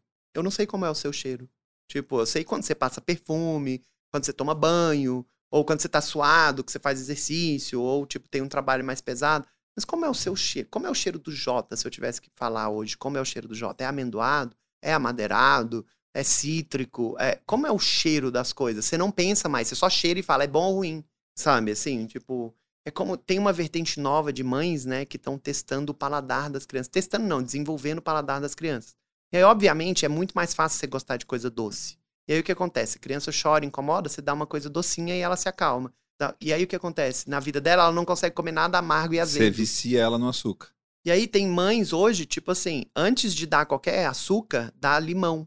Limão também é uma questão. Porque limão é azedo. É importante você saber o que é azedo. Sim. Sabe? Gostou, não gostou? Não é pra você ter aversão. Pra você conhecer. É só pra conhecer. Exatamente. Sim. É pra você conhecer o amargo. Açucaradas ao extremo, É. né? Então, Então, assim, são, são lugares que desconectam a gente de algum momento de intuição, que é o sexto sentido, né? Sabe? De realmente você prestar atenção, assim, é, num nível de conexão que eu tenho. Vai parecer bizarro isso que eu vou falar, mas eu sei o dia que a Carol ovula. Porque ela muda. É sim. surreal, ela muda. Sabe? Assim, tipo, o olhar dela muda, o jeito que ela sorri muda. É como se ela estivesse me seduzindo o tempo inteiro. Tudo muda. É um dia que ela acorda e ela quer me abraçar de um jeito diferente. Tipo, ela tá pronta naquele momento. Sabe? Loucura. Tipo, ela trabalhou o mês inteiro pra chegar nesse momento. É a flor. Sabe? Assim, é. Então, assim, ó. E aí é, é- eu comecei a falar, gente, será que eu tô doido? Né? Aí, sabe que você começa a pensar que você tá doido, né? Que Então, você é você médium, ter, você tá você doido. quer ter filho, você tá pronto, então. É. É. E aí, que eu sei exatamente o dia, né? Não, e aí eu falei, tá, mas como é que eu vou saber se isso é verdade sem eu invadir a privacidade dela, né? Falei, simples. Aí eu olhava no relógio e marcava o dia. Aí eu falava, bom, se daqui uma semana não acontecer nada, tem que descer. Sabe? Ela tem que menstruar, afinal de contas, sabe? Porque não é que o Sim. óvulo fica ali pra sempre esperando, Sim. né? E, cara, era batata. Dava uma semana, ela menstruava. Dava uma semana, ela menstruava. Sabe assim? Tipo. Então, é, são coisas que acontecem ao seu redor e tem um nível de importância tão surreal você perceber essas nuances. Tipo, às vezes um funcionário seu ou uma funcionária, principalmente, não tá num dia bom. Sim. Cara, é muito agressivo você virar pra uma menina e falar assim: você tá de TPM por acaso? Por isso que você tá assim? Porra, você não pergunta isso pra uma mulher, é agressivo. Sim. Sabe? Tipo. Tá, tá, mas mar- é importante tá você ressaca. saber que tem. O mar é, tá de ressaca. você saber que tem alguma coisa acontecendo. É, E a gente é assim, né? Tem Sabe? dia que a gente É. tá bem, tem dia que a gente não tá, tem dia que. É. E por, às vezes por motivos óbvios, e por motivos claros, talvez só internos nossos, mas às vezes por nenhum motivo muito visível, né? É. A gente. É interessante. E te perguntei esse negócio do que que você não pode morrer sem, sem fazer. E o que, eu não posso morrer sem fazer hoje, que tá me encucando muito, é que, do mesmo jeito que você tá falando de luxo, de diferenciação, de qualidade, de conexão, olhando flor, eu olho que o mundo do alimento, quem produz o alimento, o produtor, o pecuarista, o agricultor, o que seja, ele, para ele produzir qualidade, para ele produzir diferenciação, para ele produzir cuidado, para ele produzir conexão, vai precisar saber vender muito bem esse produto. Porque é mais caro, é mais difícil, é mais demorado produzir coisas especiais, coisas inovadoras. Eu tenho 20 anos que eu me interesso, mais de 20 anos que eu me interesso por marketing. Mais de 20 anos que eu me interesso por vendas. Né? Eu morei nos Estados Unidos entre 99 e 2000. Ali foi o, o começo de começar a olhar para isso e falar assim, cara, esses caras sabem vender as coisas e tem ciência nisso. E o agro não tem marketing e vendas. Uhum. E seria um, um mal, seria uma maldade não servir o agro trazendo conhecimento de marketing de vendas para quem faz esses produtos especiais. Né? Do mesmo jeito que se você não soubesse vender como você sabe, a flor não ia existir. Né? Você podia fazer a coisa mais bonita e perfeita do mundo, se você não vendesse, ia não ia durar. Né? Então, essa, essa é o meu incômodo. Né? In- Incômodo hoje. Né? Mas isso é o... doido, né? Porque. Obrigado por ter falado isso. assim, saber que tem pelo menos uma pessoa na vida se dedicando a isso. Que é louco, né? Que no meio que eu vivo, por exemplo, se fala muito disso, né? Assim, de tipo, mas precisa produzir mais alimentos, que as pessoas estão morrendo de fome. Não, mas espera aí. Tá produzindo mais e tem mais gente morrendo de fome. Sim. Então tem alguma coisa muito errada na distribuição É. do planeta. E tem, tem. desperdício, tem É, a distribuição. gente sabe que tem, né? Enfim, sabe? Mas. Não, e- é, e, o jeito de produzir mais, se é essa, se essa for a pergunta, permitir que o produtor faça mais dinheiro. Se o produtor passa fome, todo mundo vai passar fome. E você tem casos muito comuns de pessoas que produzem muito, que trabalham muito, que se dedicam muito e não tem a prosperidade que poderia ou deveria ou mereceria. uhum, E tem a ver com Com a cadeia. e tem a ver com, com saber vender, tem a É. ver com marketing. Do mesmo jeito que você essa combinação do Jota de sei vender e faço arte. É. Se você só soubesse vender, não ia ter graça nenhuma. É, se você só souber, soubesse fazer arte com flor, também não ia ter graça, porque não ia existir mais. Não ia durar. Né? Você não ia poder inventar, você não ia poder viajar, você não ia poder estudar, você não ia poder testar, você não ia poder errar. Você tem que fazer mais do mesmo.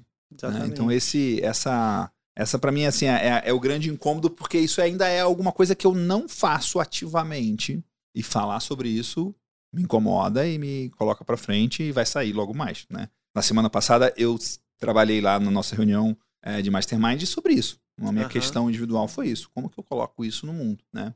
Mas eu tenho mais coisas que eu quero conversar com você aqui sobre. A gente falou Uau, sobre aprender a vender. mente, credo. É.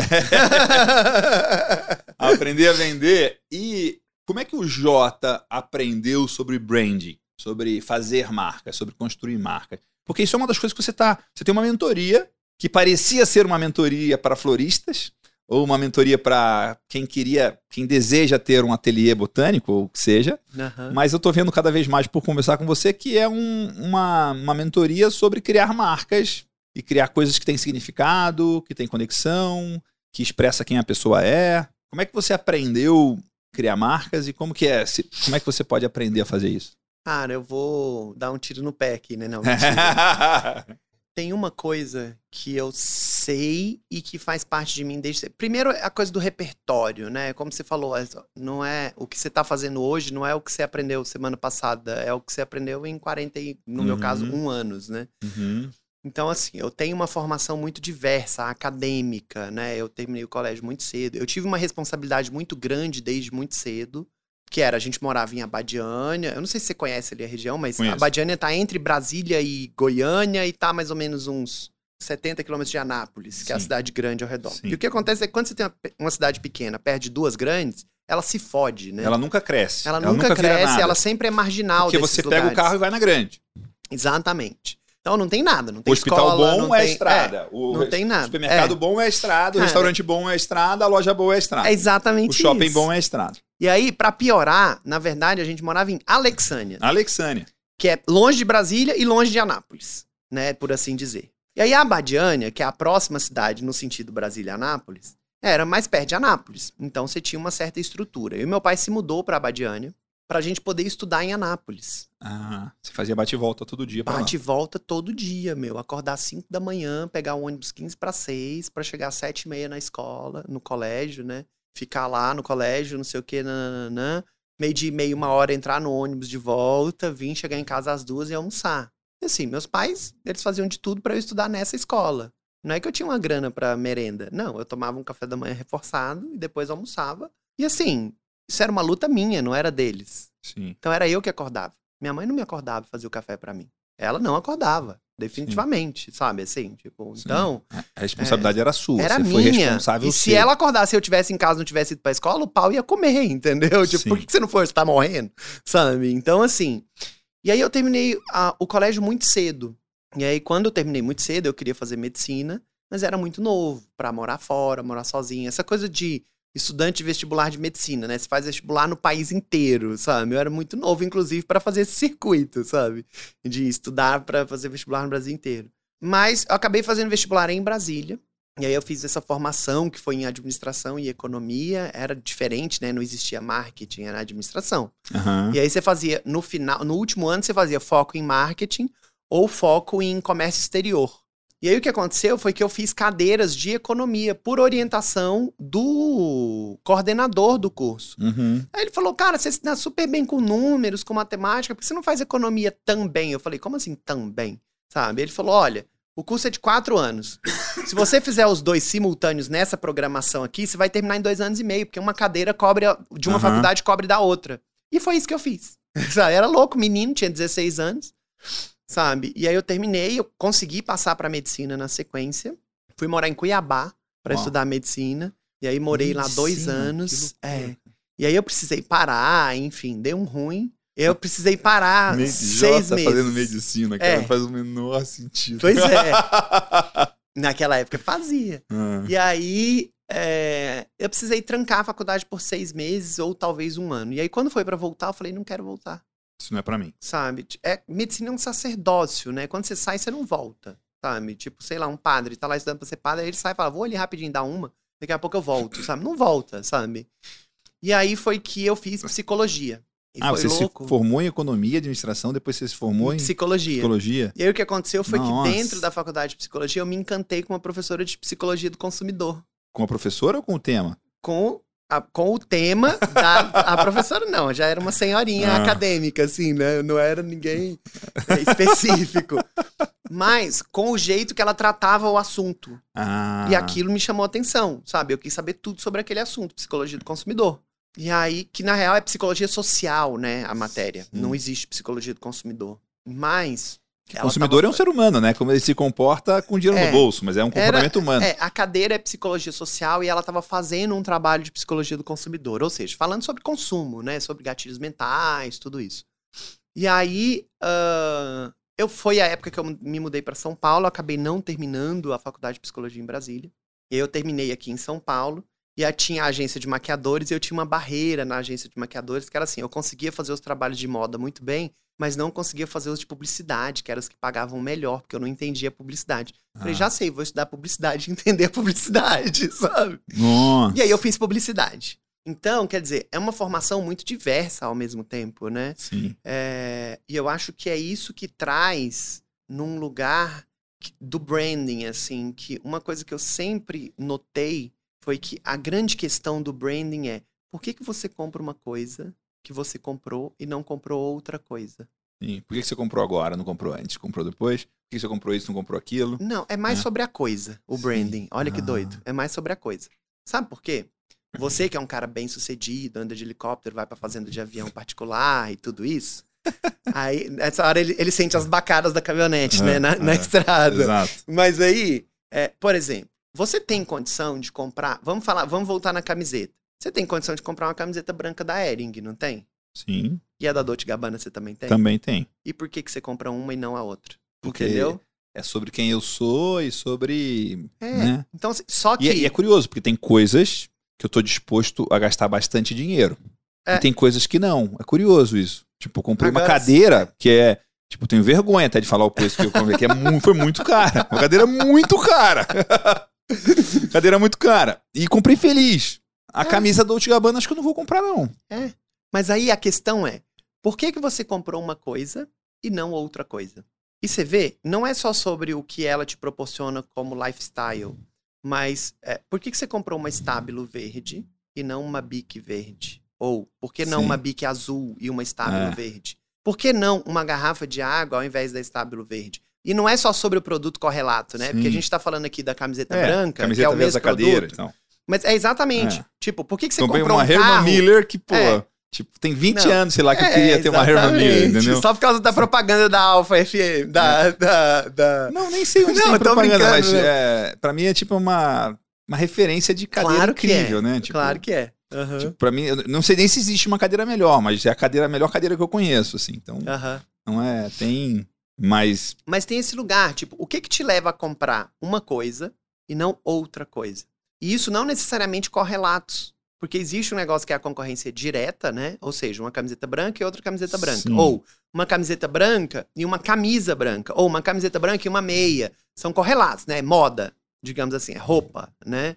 Ou alimento, ou restaurante, são correlatos, são concorrentes diretos, né? sim. Mas e os concorrentes indiretos? Tipo, sim. por que, que você comprou um carro e não uma casa? Sabe? Tipo, por que, que você comprou uma cadeira e não um carro? Uma cadeira definitivamente não é concorrente de um carro quando você pensa Sim. naquela hora. Mas assim, o- porque o branding, quando a gente fala de branding, normalmente você pensa numa etiqueta, né? Assim, ou no que aquilo, o que aquele produto te proporciona. Mas o que o produto te proporciona é satisfação. Ou Uhum. aí a gente pode entrar em várias camadas aqui, né? Que você quer se, se posicionar socialmente, que você quer não sei o quê, você mil outras coisas. Mas Só não que é tem só coisas que sobre você compra isso. que ninguém vê, você não conta pra ninguém, você só conta pra você, só você sabe que você comprou. então, Só você sabe o preço. então, Só você vê aquilo que você comprou. E é um recado pra você, é uma declaração pra você, exatamente. né? E branding é isso, é um conjunto muito complexo. Branding não é sobre a fita que vai amarrada. Branding não é só. Vou te dar o exemplo do Terrarium, por exemplo, que você citou, e eu fiquei muito feliz que você citou. O Terrarium vem numa caixa de papelão. E a Uhum. caixa de papelão está embalada. Sim. Caixa de papelão porque é de vidro, tem que ser embalado pra não quebrar. Mas aquela caixa de papelão, você quer ver o branding? Ela é reaproveitada. É a própria caixa do vidro, Do vidro. quando a gente comprou o vidro. Só que você embalou ele de um jeito Só que se eu te entregar desse jeito, ele é tosco. tosco. Então eu É, preciso deixar ele bonito. E eu não vou mandar fazer outra caixa, porque isso não é sustentável. Eu já tenho uma caixa. sim. Você Entendeu? decorou a caixa. Então o que a gente faz exatamente? A gente deu um check ali, colocou um seda branquinho, colocou uma fita, colocou a etiqueta. Toda a nossa comunicação é craft branco. Tudo, tudo é craft branco. Tudo. Hum, Então, quer dizer, aí isso é o jeito mais fácil de pensar em branding. As pessoas confundam branding com design gráfico. sim. E não Com é a isso. cor da logo, É, quando você tipo fala branding, a letra. pessoa fala logo. Não, logo é logo. Logo é uma coisa que tem dentro do branding. Sim. Mas aí o branding tem essa coisa dos sentidos, tem a coisa da conversa, tem a coisa da sensação que você causa, tem a coisa da satisfação quando você tá em casa. Tipo, igual, você que fez uma compra que não é comum na Flor. Quando você pôs em cima da mesa, falou, rolou. Eu tava sozinho. Isso faz parte do branding. Eu tava sozinho, eu falei, Entendeu? puxa vida, deu bom isso aqui. É, É, ficou bom. Tipo, tô feliz sozinho, ninguém precisa tipo, ver teve isso aqui. satisfação. Eu, não- eu tirei foto, ficou bonita a foto, eu não postei em nenhum lugar, devia ter postado, né? É, Por favor, né? Ajuda os amigos. tal, meu. é. Ajuda os amigos, mano. Mas é, eu me senti bem pra caramba. Tipo, É. minha casa ficou melhor, Sabe? né? Ficou melhor com aquilo, né? Mas tem. Mas, mas fala mais aí E- que. e porque branding é isso. Eu acho que o- a coisa mais importante do branding é você tocar a pessoa, literalmente, encostar nela. Tem gente que vai falar, né? Os hippies vão falar tocar o coração, né? Os espiritualistas vão falar tocar o espírito. Não, é tocar. É causar um arrepio, é causar uma dilatação de pupila, um sorriso, um batimento cardíaco diferente, sabe? Assim, uma sudorese diferente. É você tocar. Quando isso acontece, sabe o que acontece? Eu sou feliz de falar que dois grandes caras de marketing que eu conheço bateram na minha loja e foram discipulados, né? Você e o Vitor, meu mentor. O Vitor é. é discipulado da Flor hoje em dia. Mas porque eu toquei ele. Sem Sim. abraçar, sem apertar, sem lamber, sem Sim. nada. Então ele sentiu um afago. Branding, marca, faz isso nas pessoas. Porque, cara, qual que é, eu às vezes morro de rir, né? Qual que é a diferença do carro da Audi, o mais top da Audi o da BMW, o mais top da BMW? Quase nada. São luxuosos, são confortáveis, são não sei o que, são isso, são mega tecnológicos, são nananã, são nananã. Aí você fala, mas eu prefiro a BMW do que a Audi. É. Tá. Então, essa marca te tocou em algum Sim. lugar. E muitas vezes você prefere, sabe por quê? Porque os seus amigos têm. Sim. E eles é, falaram para você. É algum detalhe muito Não, é muito, muito é o, sutil, São os mínimos né? detalhes, tintim por tintim, entendeu? É. E às vezes esse detalhe é alguém que te falou. E aí quando alguém que te falou, você confia mais numa marca do que na outra, entendeu? Que foi alguém que te falou, a tal das provas, né, que o povo gosta de falar de um jeito mais varejo. Mas quando você vai pro luxo, isso é muito sutil, sabe assim? Ou a gente lá no restaurante e alguém tava usando uma carteira de uma marca X e colocou em cima da mesa e você viu. Você nem percebeu naquela hora, Sim. mas aquilo te tocou. Carteira Montblanc. Sabe, assim, é. tipo, é muito doido isso, porque o branding é um conjunto disso tudo. Por isso que o meu maior desafio quando eu falo de branding é fazer com que a pessoa seja tocada nesse lugar, no lugar da consciência. Sair do inconsciente coletivo e vir para a consciência. No final das contas, é sobre isso o branding. Porque, tipo, você tem que tocar as pessoas. Quando você tocar elas, porque, cara, você pode ter o melhor trabalho de marketing do mundo. Não adianta. Mas fica sem alma, né? É muito fácil. Exatamente. É muito fácil ficar sem alma. É literalmente a diferença de. Qual que é a diferença de olhar? Cara, melhor vou contar. Experiência é tudo, né? Sim. Acho que é o melhor jeito de exemplificar as coisas. É, em determinado momento, nessa mesma viagem de Paris, a gente foi na casa do Monet. Maravilhoso, Giverny. Giverny. Maravilhoso. E aí o que aconteceu? Eu e a Carol, Adoro. a gente tinha programado de ir no, Loja, no Lorangerie. Lorangerie. Que é onde estão as, as, obras. Que é maravilhoso também. Nossa. A gente Deus. tinha programado de ir no Tô Lorangerie. pronto pra ir pra Paris, viu? Depois ir em Giverny, né? Porque aí a gente ia chegar com outra sensação. Deu um ruim na agenda, a gente não foi no Lorangerie. Foi direto pro Giverny, foi no Lorangerie outro dia. E aí foi melhor. Porque assim, ó... Você reviveu o Giverny. Exatamente. Porque os quadros são surreais. Você já foi, não? Sim. Em Giverny e no Lorangerie. mais é de uma surreal vez. quando você senta na frente dos quadros e você E Lorangerie é um painel de Deus, 20 metros, é sei enorme. lá. Você não consegue tirar foto do É, painel inteiro, né? É, É gigante. enorme. E aí você senta ali na frente e olha aquilo e, E você, você fala, fica só sentindo Deus. ali, né? Você É, fica é ali, exatamente tipo... igual estar lá na paisagem, sabe? Tipo. é, e aí, o que que acontece? Tem o pôster, né? E por que que quando você olha o pôster, que é imagético, não é a mesma coisa de olhar o quadro? É doido. é não tem um negócio tamanho. chamado ânima. Em arte, em estudos de história da arte, não sei o que, isso chama ânima. Olhar uma reprodução de uma obra não é igual olhar a obra. Mesmo que seja pequena, tipo a Mona Lisa é pequena, né? Se Sim. você olha a Mona Lisa ou uma foto da Mona Lisa em tamanho real da Mona Lisa, não é igual. E é muito louco porque. Porque a ânima é a, ener- tem a energia, é, o fogo é a interno. alma, né? É, exatamente. No, Uau. no caso da Ayurveda, chama Agni, né? Que é o fogo interno, exatamente isso. É a i- alma. Tá explicado, você acabou de explicar por que lançamento ao vivo funciona mais do que gravado.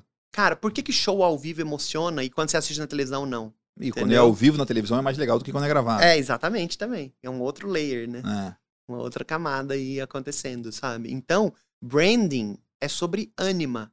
E para construir um ânima, não é só sobre um elemento ou outro. Não tem uma fórmula, não tem uma. Mas aí tem a ver com porque é um essência, né? conjunto. Tem a ver com exatamente. essência. Tem a ver com essência. É um conjunto de coisas. Sabe? E não existe marca melhor nem pior, né? Porque as marcas são diferentes. Entendeu? Tipo. E aí, o que acontece é o seu objetivo com aquilo, né? Qual é o seu objetivo com aquilo? Sabe? Tipo, onde você quer chegar com a sua marca? Você quer só Jota. vender mais? Cara, Porque se você quer vender mais, deixa eu te falar, a Renner é mais legal que a Gucci. Pra vender mais, né? Vende mais. Então, assim, É. quem que você quer ser? E é muito curioso Sabe, isso, porque, por exemplo, tem várias marcas de luxo, eu não vou citar aqui, talvez vai.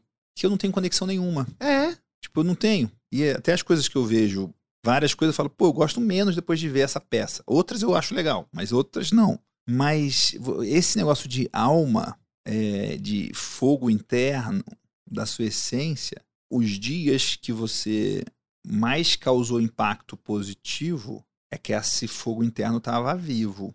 Então, como que você faz para que o seu produto, a sua marca, o seu negócio tenha mais branding, tenha um branding mais forte? É você cultivar, você proteger e você colocar lenha na sua ânima. Né? Se você vai fazer um negócio, eu chego lá na sua loja, você está de ressaca, cansado, desanimado, triste, é, te xingam antes de você entrar lá e tal, vai ser difícil te encontrar com a sua ânima toda, né? Uhum. E, e, e, aí, assim você consegue colocar as coisas é e, também, e também tirar camadas, porque eu tô falando, falando isso aqui, eu tô lembrando que assim, é, eu tô no negócio de escrever e-mails diários, né? Uhum. Na segunda rodada já. Teve dia que eu escrevi o e-mail duas da manhã. E aí eu tava cansado fisicamente, mas eu tava menos consciente. Então eu entrei muitas vezes em estado de flow, de coisas que eu falei, que eu escrevi, que eu nem lembrava. Tipo, me mandaram um parágrafo de Dia dos Pais, do negócio que eu tinha escrito uma semana antes, e eu nem me liguei. Ah, não, eu te citei ali. Você viu? Como assim me citou? Não, você escreveu no e-mail. E aí tava lá mesmo. Né? E era e, e, quando eu fui olhar, não era um pedaço sem graça. Era um parágrafo maravilhoso. que tem a ver com a minha essência, sabe? Tem a ver com quem eu quero ser. Tipo, então foi muito. Tá, tá me dando muito, muitos insights aqui do que que. Do que que. Do que eu quero fazer e do que, que é o. Do que, que é fazer dar certo, né? Porque se é alma e se é essência e se é fogo interno, com certeza tem que ter verdade. É difícil pra caramba ser fake na ânima, né? Não dá, né? Como é que faz pra ser fake na ânima, né? Tem uma coisa que é Seu assim, que não é, pra, né? É, pra um olhar, pra um olho de uma outra pessoa brilhar com o seu produto, seja ele qual for, sabe? E isso é muito legal, né? Quando você vê um cliente com o olho brilhando. Sim, tipo produto. você viu lá na sua loja, né? É. Primeiro, o seu tem que brilhar. É. Ah, sim. Você tem que olhar e falar, caralho, Aí é nessa hora que tem a ânima, que tem o Agni, que tem o nome que quiser dar, o branding, sabe? Tipo, porque isso faz diferença, né? Se você pegar os grandes criadores de branding, cara, eles eram completamente alucinados pelo que eles faziam. Não é que eles gostavam e eram Sim. apaixonados, eles eram alucinados. É, é, é, é, é a diferença de apaixonado e obcecado, né? É. Você quer ver uma coisa? A Gucci voltou a reinar, né, na moda. Ah, é? É um fato. É o número um hoje? Hoje é, por assim dizer. Mas o que aconteceu? A Gucci ficou sendo uma loja cara, uma loja de luxo, nunca deixou de ser, mas que não estava na ponta. Tinha lá seus clientes. Teve uma época específica, talvez há uns 10 anos atrás, que a Gucci, inclusive, era uma dessas marcas cafona de novo rico, sabe? Tipo, Sim. o cara ganha uma grana, a primeira coisa que ele faz é comprar um cinto da Gucci escrito Gucci bem grande para as pessoas verem que ele comprou um Aquele cinto da Gucci. Aquele Gzão ali e tal. É, é. é. E aí o que aconteceu? O designer da Gucci saiu. Ou morreu, sei lá o quê. e aí eles precisaram substituir.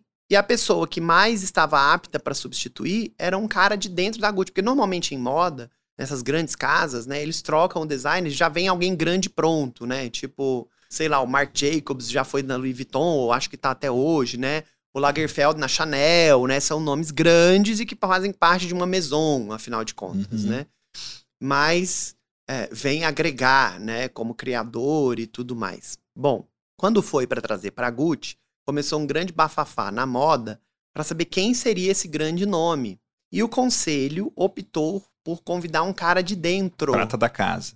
Um cara chamado Alessandro Michele, que ninguém sabia quem era, sabe? Ninguém sabia quem era esse cara um cara doidão que trabalhava na Gucci. E ele falou: não topo. Ai, mas como assim não topo? Se for para eu fazer a Gucci igual tá sendo feito, eu não topo. Não é para mim. Se for para eu entrar, tem que ser do jeito que eu quero e eu tenho que ter carta branca em tudo. tudo. Nada vai passar no conselho. Uau. Cara, e ele simplesmente do dia pra noite retransformou a Gucci na marca mais legal do planeta. Uma marca que era considerada uma marca cara, de rico, uma marca de luxo, mas cafona. Que é o que mais tem no mercado, inclusive. Sim. Marca cafonona, assim. Tipo, aí esse cara vem e reinventa. E aí ele traz para dentro uma galera assim, tipo, cara, sei lá, uma das campanhas dele foram ETs. Eram os ETs vestidos de Gucci, sabe? Tipo, então, o que aconteceu? Não distante. Você curtiu os ETs? Claro. Aí, não distante, tem coisas que tem que ser adaptadas pro comercial. Mas daí entra num outro lugar que é assim: todo mundo passa a gostar da Gucci de novo. entre aspas, de repente. Mas não é não por de isso. repente. Teve alma de novo. Continua tendo. É, exatamente. Continua te- começa a ter de novo essa, essa alma, essa, essa verdade do cara que tá criando por trás da Groot. Por mais que tem produtos que não foi ele que criou. Mas ele tá de novo no comando da marca. Entendeu? Ou seja, tem um Sim. cara extremamente apaixonado e um cara que vive aquilo. Tipo, ele faz a maluquice dele como criador e as roupas malucas, as campanhas malucas, não sei o quê. Mas ele é assim. Ele não tá inventando um personagem pra marca, Ah, sabe? ele não está maluco, ele é maluco. É, exatamente. E aí isso faz toda a diferença, né? Por isso que eu falo, cara, antes de querer brilhar um olho de uma pessoa, veja se o seu próprio olho tá brilhando. Né? É o famoso, você seria consumidor da sua marca? Sabe, assim, tipo, num lugar mais raso, né? Tipo assim, você compraria tudo que você tá vendendo? Compraria empolgado, né? É, empolgado, feliz, falaria para as pessoas, falou, é, comprei vai causar isso. arrepio, vai causar sorriso, vai É. causar dilatação da pupila e, e aceleração do coração, né? Cara, vou dar um exemplo. Eu sou dramático, né? Dramático e, e audacioso. Eu tô usando palavras bonitas hoje, tô empolgado comigo. É, tá bonito mesmo. Mas é assim, o tá- que, que aconteceu comigo uma vez? Comprei uma pamonha. De Cara- Gucci pra pamonha, numa frase Pamonha é só. uma questão pra mim. apenas, apenas J pode ser É, isso, hein? De pamonha- Alexandre Michele pra, É, pra pamonha do Goiás. do Goiás, pra mim é uma questão. Dois meninos do Goiás resolveram fazer pamonha em São Paulo. Falei, tem tudo pra dar certo. Hipster, né? Tem tudo pra dar errado. Aí, sabe o do it yourself da vovó? Não funciona na pamonha, amigo. Você tem que fazer antes. Aí fizeram. Aí eu comprei uma vez, foi incrível. Aí eu falei, ferrou, né? Virei freguês e. Vou engordar e, igual e virei um boi mais agora. freguês da PD agora, né? Da nutricionista, sabe? Aí falei, bom, ferrou. Aí comprei a segunda vez. Cara, veio um lixo. Sabe o que eu fiz? Embalei de volta e falei, tô te mandando de presente. Espero que vocês gostem. Ah, e aí os caras sumiram, né? Obviamente. Sumiram? Acharam a maior ofensa do mundo, sabe? Eu Sério? falei assim, cara, eu tô te dando um presente, você não quer? Você não vai me agradecer? É tão ruim assim que você nem me agradeceu? Sabe? Tipo. Só que aí eu descobri um outro cara do Goiás. Tudo bem, não vamos Agora, entrar esse é um pamonha. importador de pamonha, né? Esse é o importador, Tem você um sabe que- quem é, você me não? não, você me contou. Ah, tá. É o cara que faz tem um lá. que faz, tem um que faz aqui É, e tem o que faz lá. e outro que importa. é. Pamonha importada do Goiás, é, é muito bom. E, e o, o curioso, sabe o que, que é? É que brilhou mais seu olho falando da pamonha importada do que da Gucci. muito bom, cara. Eu não sou um grande cliente Gucci, essa é, É. a verdade. É, você é um grande cliente de pamonha boa, né? Assim, de pamonha, assim. Ai, ai. Muito bom, muito bom. Mas e o que, que você tá fazendo é, para que a alma da flor sempre fique com o fogo, com a brasa quente? Você tem mais de uma loja, Uhum. né? Você não tá todo dia na loja. Como é que faz para que você cresça e a alma se fortaleça e não se tem um amigo meu que fala, isso aí é igual esparramar geleia no pão. Se tem pão demais e pouca geleia, fica fininho. Não tem graça. Você tem, que, Uhum. tem que ter geleia. É igual cultura numa empresa. A empresa cresce muito, a geleia fica só uma, uma- uma- um cheirinho de geleia na, Sim. no pão. E isso tem a ver com alma também, né? Então, como é que você está fazendo para. A empresa cresceu, está fazendo outras coisas, tem coisa no digital. Como é que, como é que faz para uma coisa tão etérea como alma se fortaleça? Eu aprendi com os corporativos, com os grandes, meu. Eu posso dizer e reconhecer que uma das pessoas que mais me ensinou foi a Kátia Barros, da Farm. Ah, A nossa loja em Nova York é dentro da Farm. E a gente, por causa dessa proximidade, eu comecei a entender como que vários departamentos operam embaixo dela, porque a Farm é gigante, né? Só no Brasil tem mais de 70 lojas. E eles conseguem manter uma alma eu carioca. farm, cara. Cara, o marketing da Farm é sensacional. O branding deles é sensacional. Você entra numa Farm no Acre e você acha que tá no Rio de Janeiro. Sim.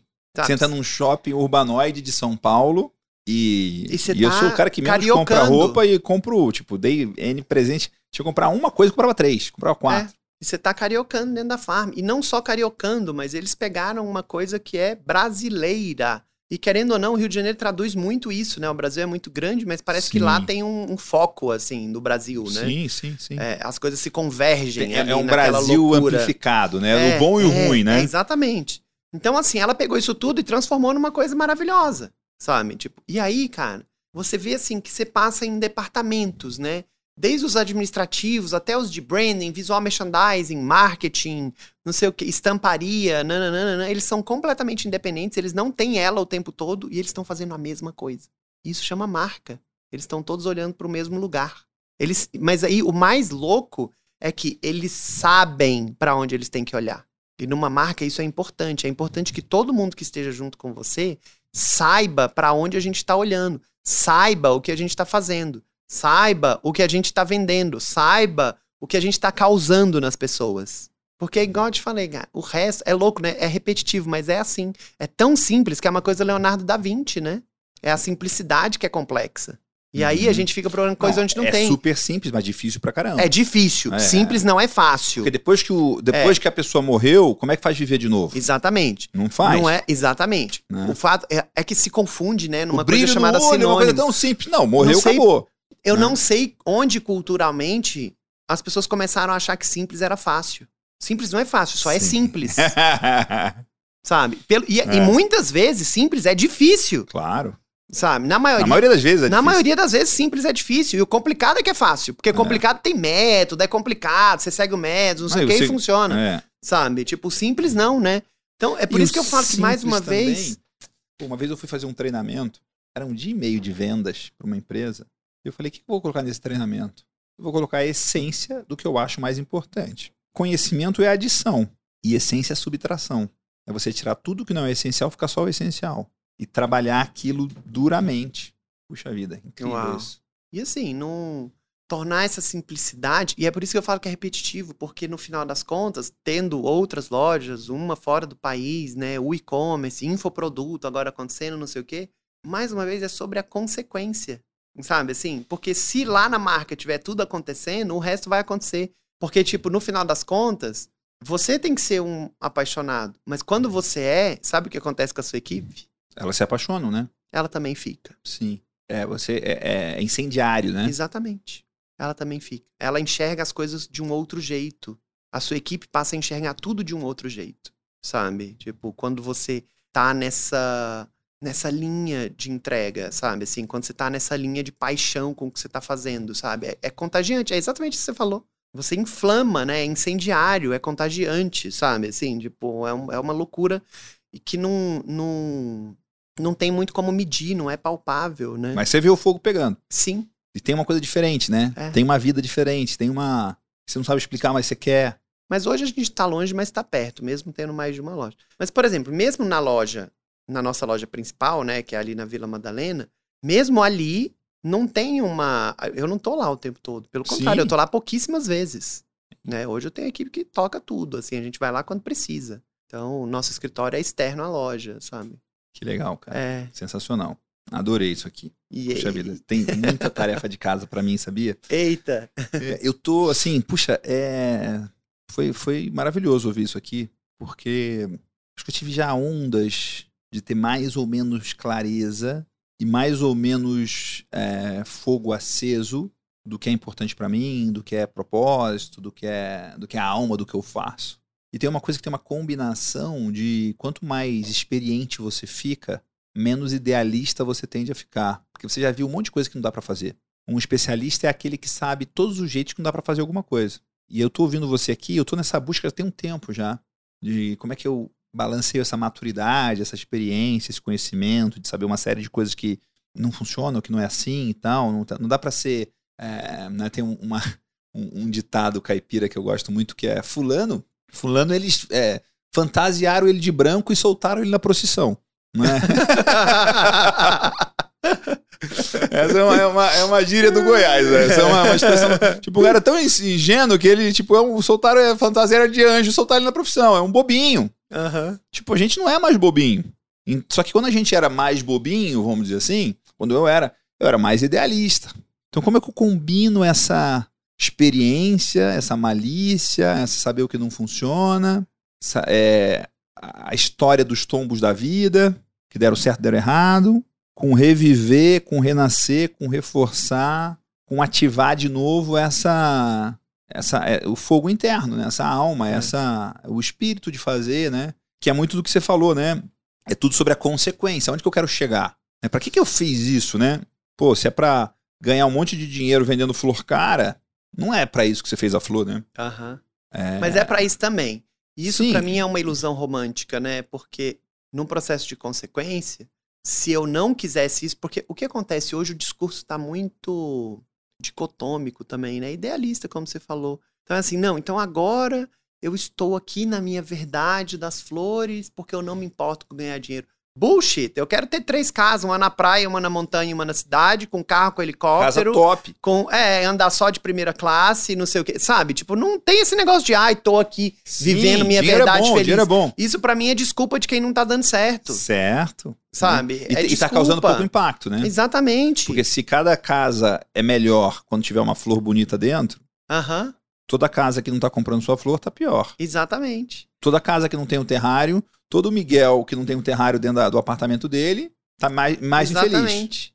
E aí tem um negócio que é assim, ó. Esse negócio do sentimento da culpa no vender, né?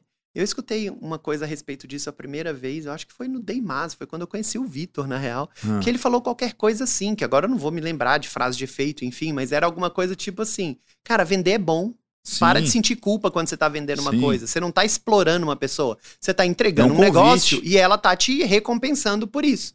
E eu ouvi de um amigo nosso, que é coach, na verdade, um super cara que eu admiro, enfim, que é meio um tio da Carol. Ele virou e falou assim, porque um dia eu falei assim, vamos falar. Ele comprou uns brindes pra empresa dele, pra dar de presente pros clientes, e ele gasta uma grana comprando brinde. Ele comprou da Flor, que era incrível, não sei o quê. Montou um kit lá. A gente nunca fez brinde, aí fez pra ele, não sei o quê. Nem era brinde, né? Presente de final de ano, porque era um negócio meio caro. E aí eu falei, a gente precisa falar da parte chata. Hum, um Você cara de finanças, você meu, e falou eu falei isso? isso pra ele. Ele sentou comigo e falou assim: Posso te encontrar hoje? Ah, claro, pra gente falar da parte chata. Ele sentou comigo numa mesa e falou: Nunca mais você vai falar que o financeiro é a parte chata. Porque o financeiro é a recompensa do seu trabalho. É. Se você tá fazendo um trabalho bom, a recompensa vai ser alta. Se você tá fazendo um trabalho bosta, a recompensa vai ser uma bosta. Não tem como você ganhar uma recompensa alta por um trabalho bosta. E o contrário também não. Entendeu? Se fazer um trabalho excelente e ficar ganhando uma bosta, tem alguma coisa errada. É. Entendeu? Então, cara, aquilo veio como um tapa na minha Foi uma cara. lição aquilo, né? É, e aí eu percebi um pouco isso também sobre venda e culpa, sabe? A gente é muito envolvido num sistema de culpa, parece que tudo é culpa, culpa, culpa, culpa, culpa, culpa, Aham. nada pode ser que vem do nosso processo histórico, né? Enfim. Mas tem um lugar muito interessante que eu faço com a minha equipe, que é assim, eles acham que eles estão arrasando, às vezes, num dia que eles fazem umas vendas assim, tipo, ai, hoje vendeu 5 mil. Eu falo, ah, tá, vocês acham que estão arrasando. Vocês vão arrasar no dia que eu tiver aí vender 20 mil. E aí vocês vão ver o que é arrasar. E aí eles acham que eu tô sendo arrogante com eles no primeiro dia. Aí, porque eu não fui lá e fiz a venda. Aí eles estão lá pelejando, literalmente, como Pelejando. diz lá no Goiás, pelejando pra vender um, sei lá, um cristal de 700 reais. É que pelejando já tá errado, né? É, Conquistar e convencer, é. né? Aí eu falo, ah, tá bom. Só que aí, sabe quando você percebe o cliente em potencial e você tá na loja nessa hora? Você fala, cara, não é isso. Esses caras entendem o que eles estão falando. Eles colecionam cristal. Por que que tá mostrando um cristal X pra eles? Cheguei perto do balcão, falei, Marcel, Marcel, o gerente lá da loja. Vai lá em cima na minha mesa. Tem uns cristais que acabaram de chegar que eu separei, lembra? Traz aqui só pra eles verem. Cara, não tinha preço o negócio. O preço foi ali, ó, na hora, tipo leilão de gado, sabe? Esse não Ai, tá à venda, né? Esse é mais Amei esse tá na do esse, Jota. nossa, esse. Ó, tá vendo esse? Esse é um que eu ia pôr na minha coleção, inclusive, que é essa formação, isso. Aí, óbvio, você sabe explicar o negócio pra Sim, pessoa. você entende do produto. Não sei né? o quê. Aí eles começam, quanto custa? Aí você começa, 3 mil, 5 mil, 4 mil. Pedra de colecionador. Só formação rara, por isso que tá na mesa. E pedra tem isso, né? Só tem uma também, né? Não existe duas iguais, mas... é, na hora que você começa assim, o cara, tá bom, eu vou levar essas. Mas essa aqui, tudo bem você me vender? Tudo, pode. Então eu vou levar essa também. E aí vira uma compra de 20 mil. E eles estavam pelejando por uma de 700. Aí nesse dia eu sento com eles e falo: é sobre isso. Vocês aprenderam hoje? Ou vocês só ficaram olhando? E o cara saiu felizão, né? Felizão, voltando no outro dia. Sabe? Tipo, pra pegar as que ele não tinha levado naquele dia, sabe? Aí o que que acontece? Eu viro pra eles e falo: ó, quando vocês venderem produtos, que é uma loja de plantas, vamos combinar? Então eu falo pra eles: ó, quando você vender um produto aqui que custa mais do que 4 mil reais, você vai entender o que eu tô falando. Porque a sua adrenalina sobe porque você conseguiu fazer isso. Porque vender os produtos baratos na Flor é fácil. Porque o meu Sim. cliente é um cliente que já me conhece, É o que já é meu fã. da, é o cappuccino entrando- da Exatamente, Copenhagen. Tipo, é só o produto de exatamente. entrada ali. Tipo, a Exatamente. venda começa quando você começa a pegar as barras, O cliente que entra na Flor, ele sabe o que é a Flor. Ele não tá passando na rua por acaso e entrou. Sim. Ele já me viu, ele não já é me conhece, acaso. ele já Você não sei o sabe quê. ele que, ó, vai... já- É, ele chega pronto. Ele, ele não é público frio, como fala no marketing digital, entendeu? Ele não é frio, ele é quente, E é qualificado. sabe? Exatamente. Ele tá indo ali por um propósito, comprar. sabe? E ele me conhece, ele gosta, sabe? Então, quando você perde esse pudor, né? É tipo o cara, o cara mansinho, né, que acha que é- Meu, horrível isso- essa metáfora, mas o cara que é mansinho, né, que acha que fazer sexo é pecado, e o dia o Lúcifer ali do lado, né, no bar, sabe? Adivinha quem vai comer todas no final das contas? Quem vai pegar os homens, as mulheres, as travestis, vai pegar todo mundo, né? O Lúcifer, sabe? Vai sair passando rodo. E o outro que acha que não, estou procurando a pessoa da minha vida, sabe? Se lascou, entendeu? Tipo, Jota, Jota, abrindo a, a, a parte é, 18 mais do Man in the Arena. Muito bom, cara. Ai, ai. Muito bom. Jota, tem duas coisas que eu gosto de perguntar pra quem tá aqui comigo, que é, uma coisa é, qual que é o desafio que você deixa pra quem tá te ouvindo aqui? Um desafio é alguma coisa que seja minimamente fora da zona de conforto, tá. que seja positivo, Uhum. grande ou pequeno, positivo para a pessoa. Quando ela colocar aquilo em prática, vai ser positivo. E que ela consiga começar a colocar em prática até o final da semana que vem. Uma tarefa, um desafio fora da zona de conforto. Cara, eu amo fazer um exercício que é assim, compre um produto seu, sabe? Assim, tipo, e veja como é que tá a entrega. Principalmente se tem equipe envolvida, Sim. sabe? Tipo, principalmente se tem equipe envolvida. Tipo, Uhum. compra um produto seu, sabe? Assim, tipo, e vê como que você se sente comprando um produto seu. E o outro é assim, enxerga um detalhe, procura um detalhe e, e pensa se ele vai fazer diferença, entendeu? Tipo, sei lá, amarrar uma fita numa sacola, igual a gente fez com o Terrarium, passar um seda branco ao redor de uma caixa. Eu poderia só escrever pra você que aquela caixa é reciclada, você ia amar do mesmo jeito. Mas você Não amou do mesmo mais. jeito. É. É, mas você amou mais porque eu passei esse, eu tive esse cuidado com aquela caixa. A caixa Sim. faz parte do presente, entendeu? Sim. Tipo, é um presente que você comprou pra você mesmo e que a gente deu pro mundo, entendeu? Uma caixa a menos. Então, assim, é, e isso não tá explícito. Eu não te falei isso, eu nunca te falei isso. Você ficou sabendo agora. Mas fez todo sentido agora que eu te falei. E, e detalhe é isso, é quando você não precisa falar e faz diferença. Então, assim, Ah, preste foi atenção. simples e bonito, né? Uma É, coisa... se o jeito que você entrega tá fazendo diferença. No mundo da pecuária, eu não sou cliente, não sei, eu posso estar falando uma grande bosta aqui, mas é, uma das coisas que eu vejo de quem posta sobre o 481. O 481 vendendo uma caixa. Sim, 481 é de um amigo nosso. É, não é só um, um bife Faz caro, trabalho muito bem. é. sabe? Ele vem Sim. dentro de uma caixa. Caixa de O- uísque, né? É, o Old Steak, né, que você conheceu recentemente, Sim. também, quando você compra as peças mais caras dele, vem dentro de uma caixa. Como Sim. se fosse um presente. Pô, você comprou um bife e chegou como se fosse um presente pra você. Isso. sabe? Então, qual que é a diferença, né, do, do que você tá fazendo, sabe? Eu sou super. Fiquei amigo, né? Cliente, aquela coisa, cliente amigo, sabe? Do Felipe lá do Old Steak. Até Uhum. porque é do lado da minha casa, mas. Sim. É muito bom. ah. Tipo, é, às vezes eu viro pra ele e falo: Não, mas é. Eu tô com um pouco de pressa, eu mesmo posso limpar desse jeito. Ele só vira pra mim assim e volta e finge que nem escutou o que eu falei. Porque esse não é o jeito que ele entrega. Sim. Se eu tô com pressa, então eu posso ir pra casa e ele me entrega depois Sim. sabe? Tipo, e tem isso. A sacola, a quantidade de coisas na sacola. Tem sacola ou não tem? É que, claro, quando eu falo de um produto loja, né? A gente tá falando aqui de um açougue, né? O Old Steak, enfim, ou 481, né? É diferente, mas, tipo, mesmo um cara que é, sei lá. Cara, vou falar o maior absurdo do mundo aqui. O- Um cara que vende vaca. Tem maneiras de você embalar várias coisas, né? O certificado. como é que é esse carta. caminhão? Como é que, é, como é, que a, a documentação chega pro cara que tá comprando, sabe? Aquele Sim. monte de documento de vacinação, de febre aftosa de transporte, não sei o quê. Como é que isso chega, sabe? Tipo, tá num saquinho, tá no envelope, tá no envelope bonito, com uma etiqueta, sabe? Essas coisas fazem diferença, sabe? Tipo, o que você passa pra frente, sabe? Recentemente eu tive um caso que não muito bom em infoproduto, que é, sabe quando você tem até pudor de falar com a pessoa que você conhece? De uma colega nossa, enfim, que tá vendendo um produto, aí tava vendendo um produto de ticket maior, que é novo pra ela. E aí eu tenho uma amiga que é da área, eu falei, cara, você tem que fazer, porque ela é super referência, eu conheço ela, vai melhorar muito você, não sei o quê. E aí ela achou caro. Aquela coisa, né? Não conhecia, e só porque eu falei, sabe, não sei o quê, não é isso. Não é um terrário Mas aí ela da- tem um da- outro da produto flor, né? mais barato, assim, Sim. tipo, mais varejo, sabe? Aham. Ela falou: vou comprar esse pra eu conhecer ela, já que custa Sim. mais barato, pra mim não vai fazer diferença o barato. Maneira de eu conhecer. Ela falou, cara, não dá, porque assim, é uma reunião de Zoom gravada. Não interessa quanto que eu paguei. Como é que uma pessoa que se qualifica como essa me entrega isso? Sabe? Tipo, então, às vezes, é que é isso, né? Tipo, no infoproduto, quer dizer, você tem muitas camadas para chegar nesse lugar, sabe? Tipo, igual a gente falou agora da vaca. Como é que essa documentação chega pro cara que comprou, sabe? Como é que são esses telefones? É um zap doido, sabe? No meio da noite, entendeu? Tipo, e, é, e às vezes é isso. Acho que o maior desafio é qual é o detalhe que você vai implementar que você vai achar que fez diferença e você vai saber daqui a pouco que fez diferença. Porque é um detalhe. Às vezes a gente fala, ah, mas os detalhes e, e o macro, né? Não, esquece o macro, agora é no micro. Qual é a célula do seu corpo? Cara, você quer ver uma coisa? Um câncer começa com uma célula. Sim. Então, qual é a célula do seu negócio que vai causar uma, uma reverberação boa em todas as outras células? Entendeu? E às vezes é isso. É o jeito que você escreve um negócio.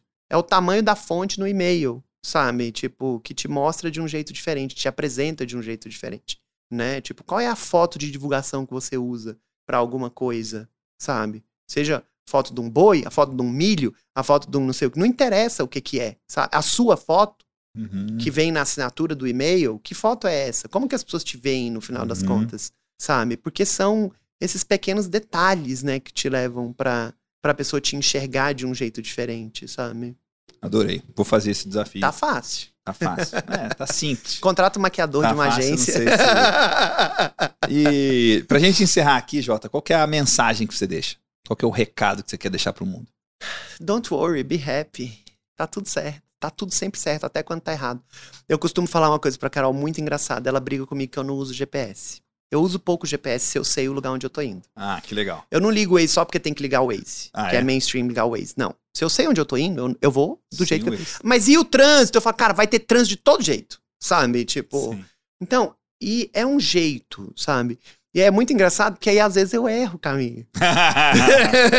e aí quando eu erro o caminho, ainda ela poder brigar é, com você. Quando eu erro o caminho, ela fala: "Você errou de novo, não sei o quê". Aí a gente chega no lugar. Aí quando chega, normalmente eu falo para ela assim: "Tá vendo? Mesmo quando eu erro, eu acerto".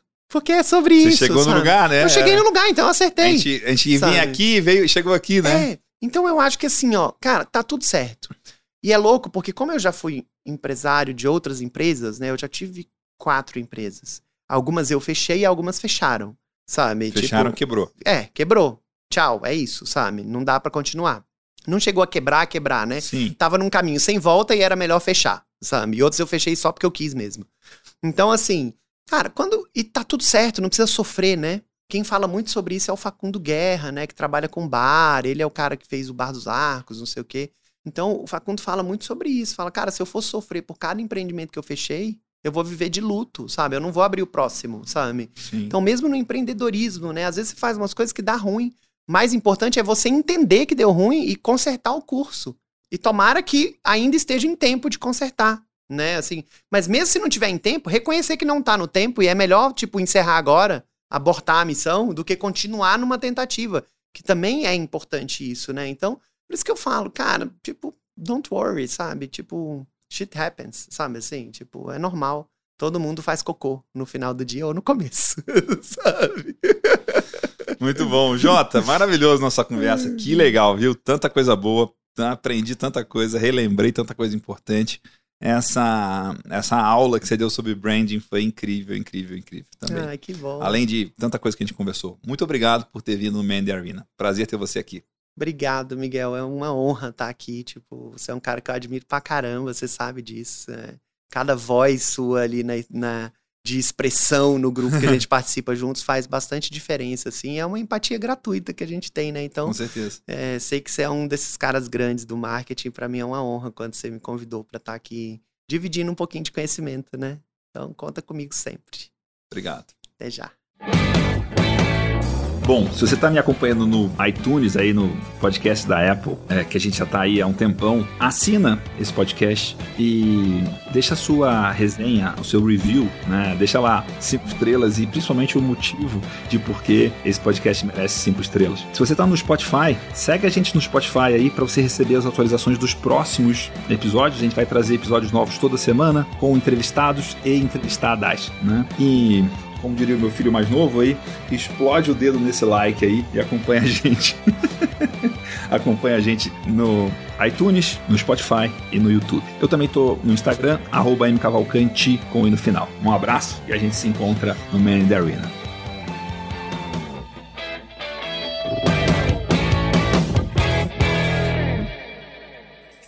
Uma produção, voz e conteúdo.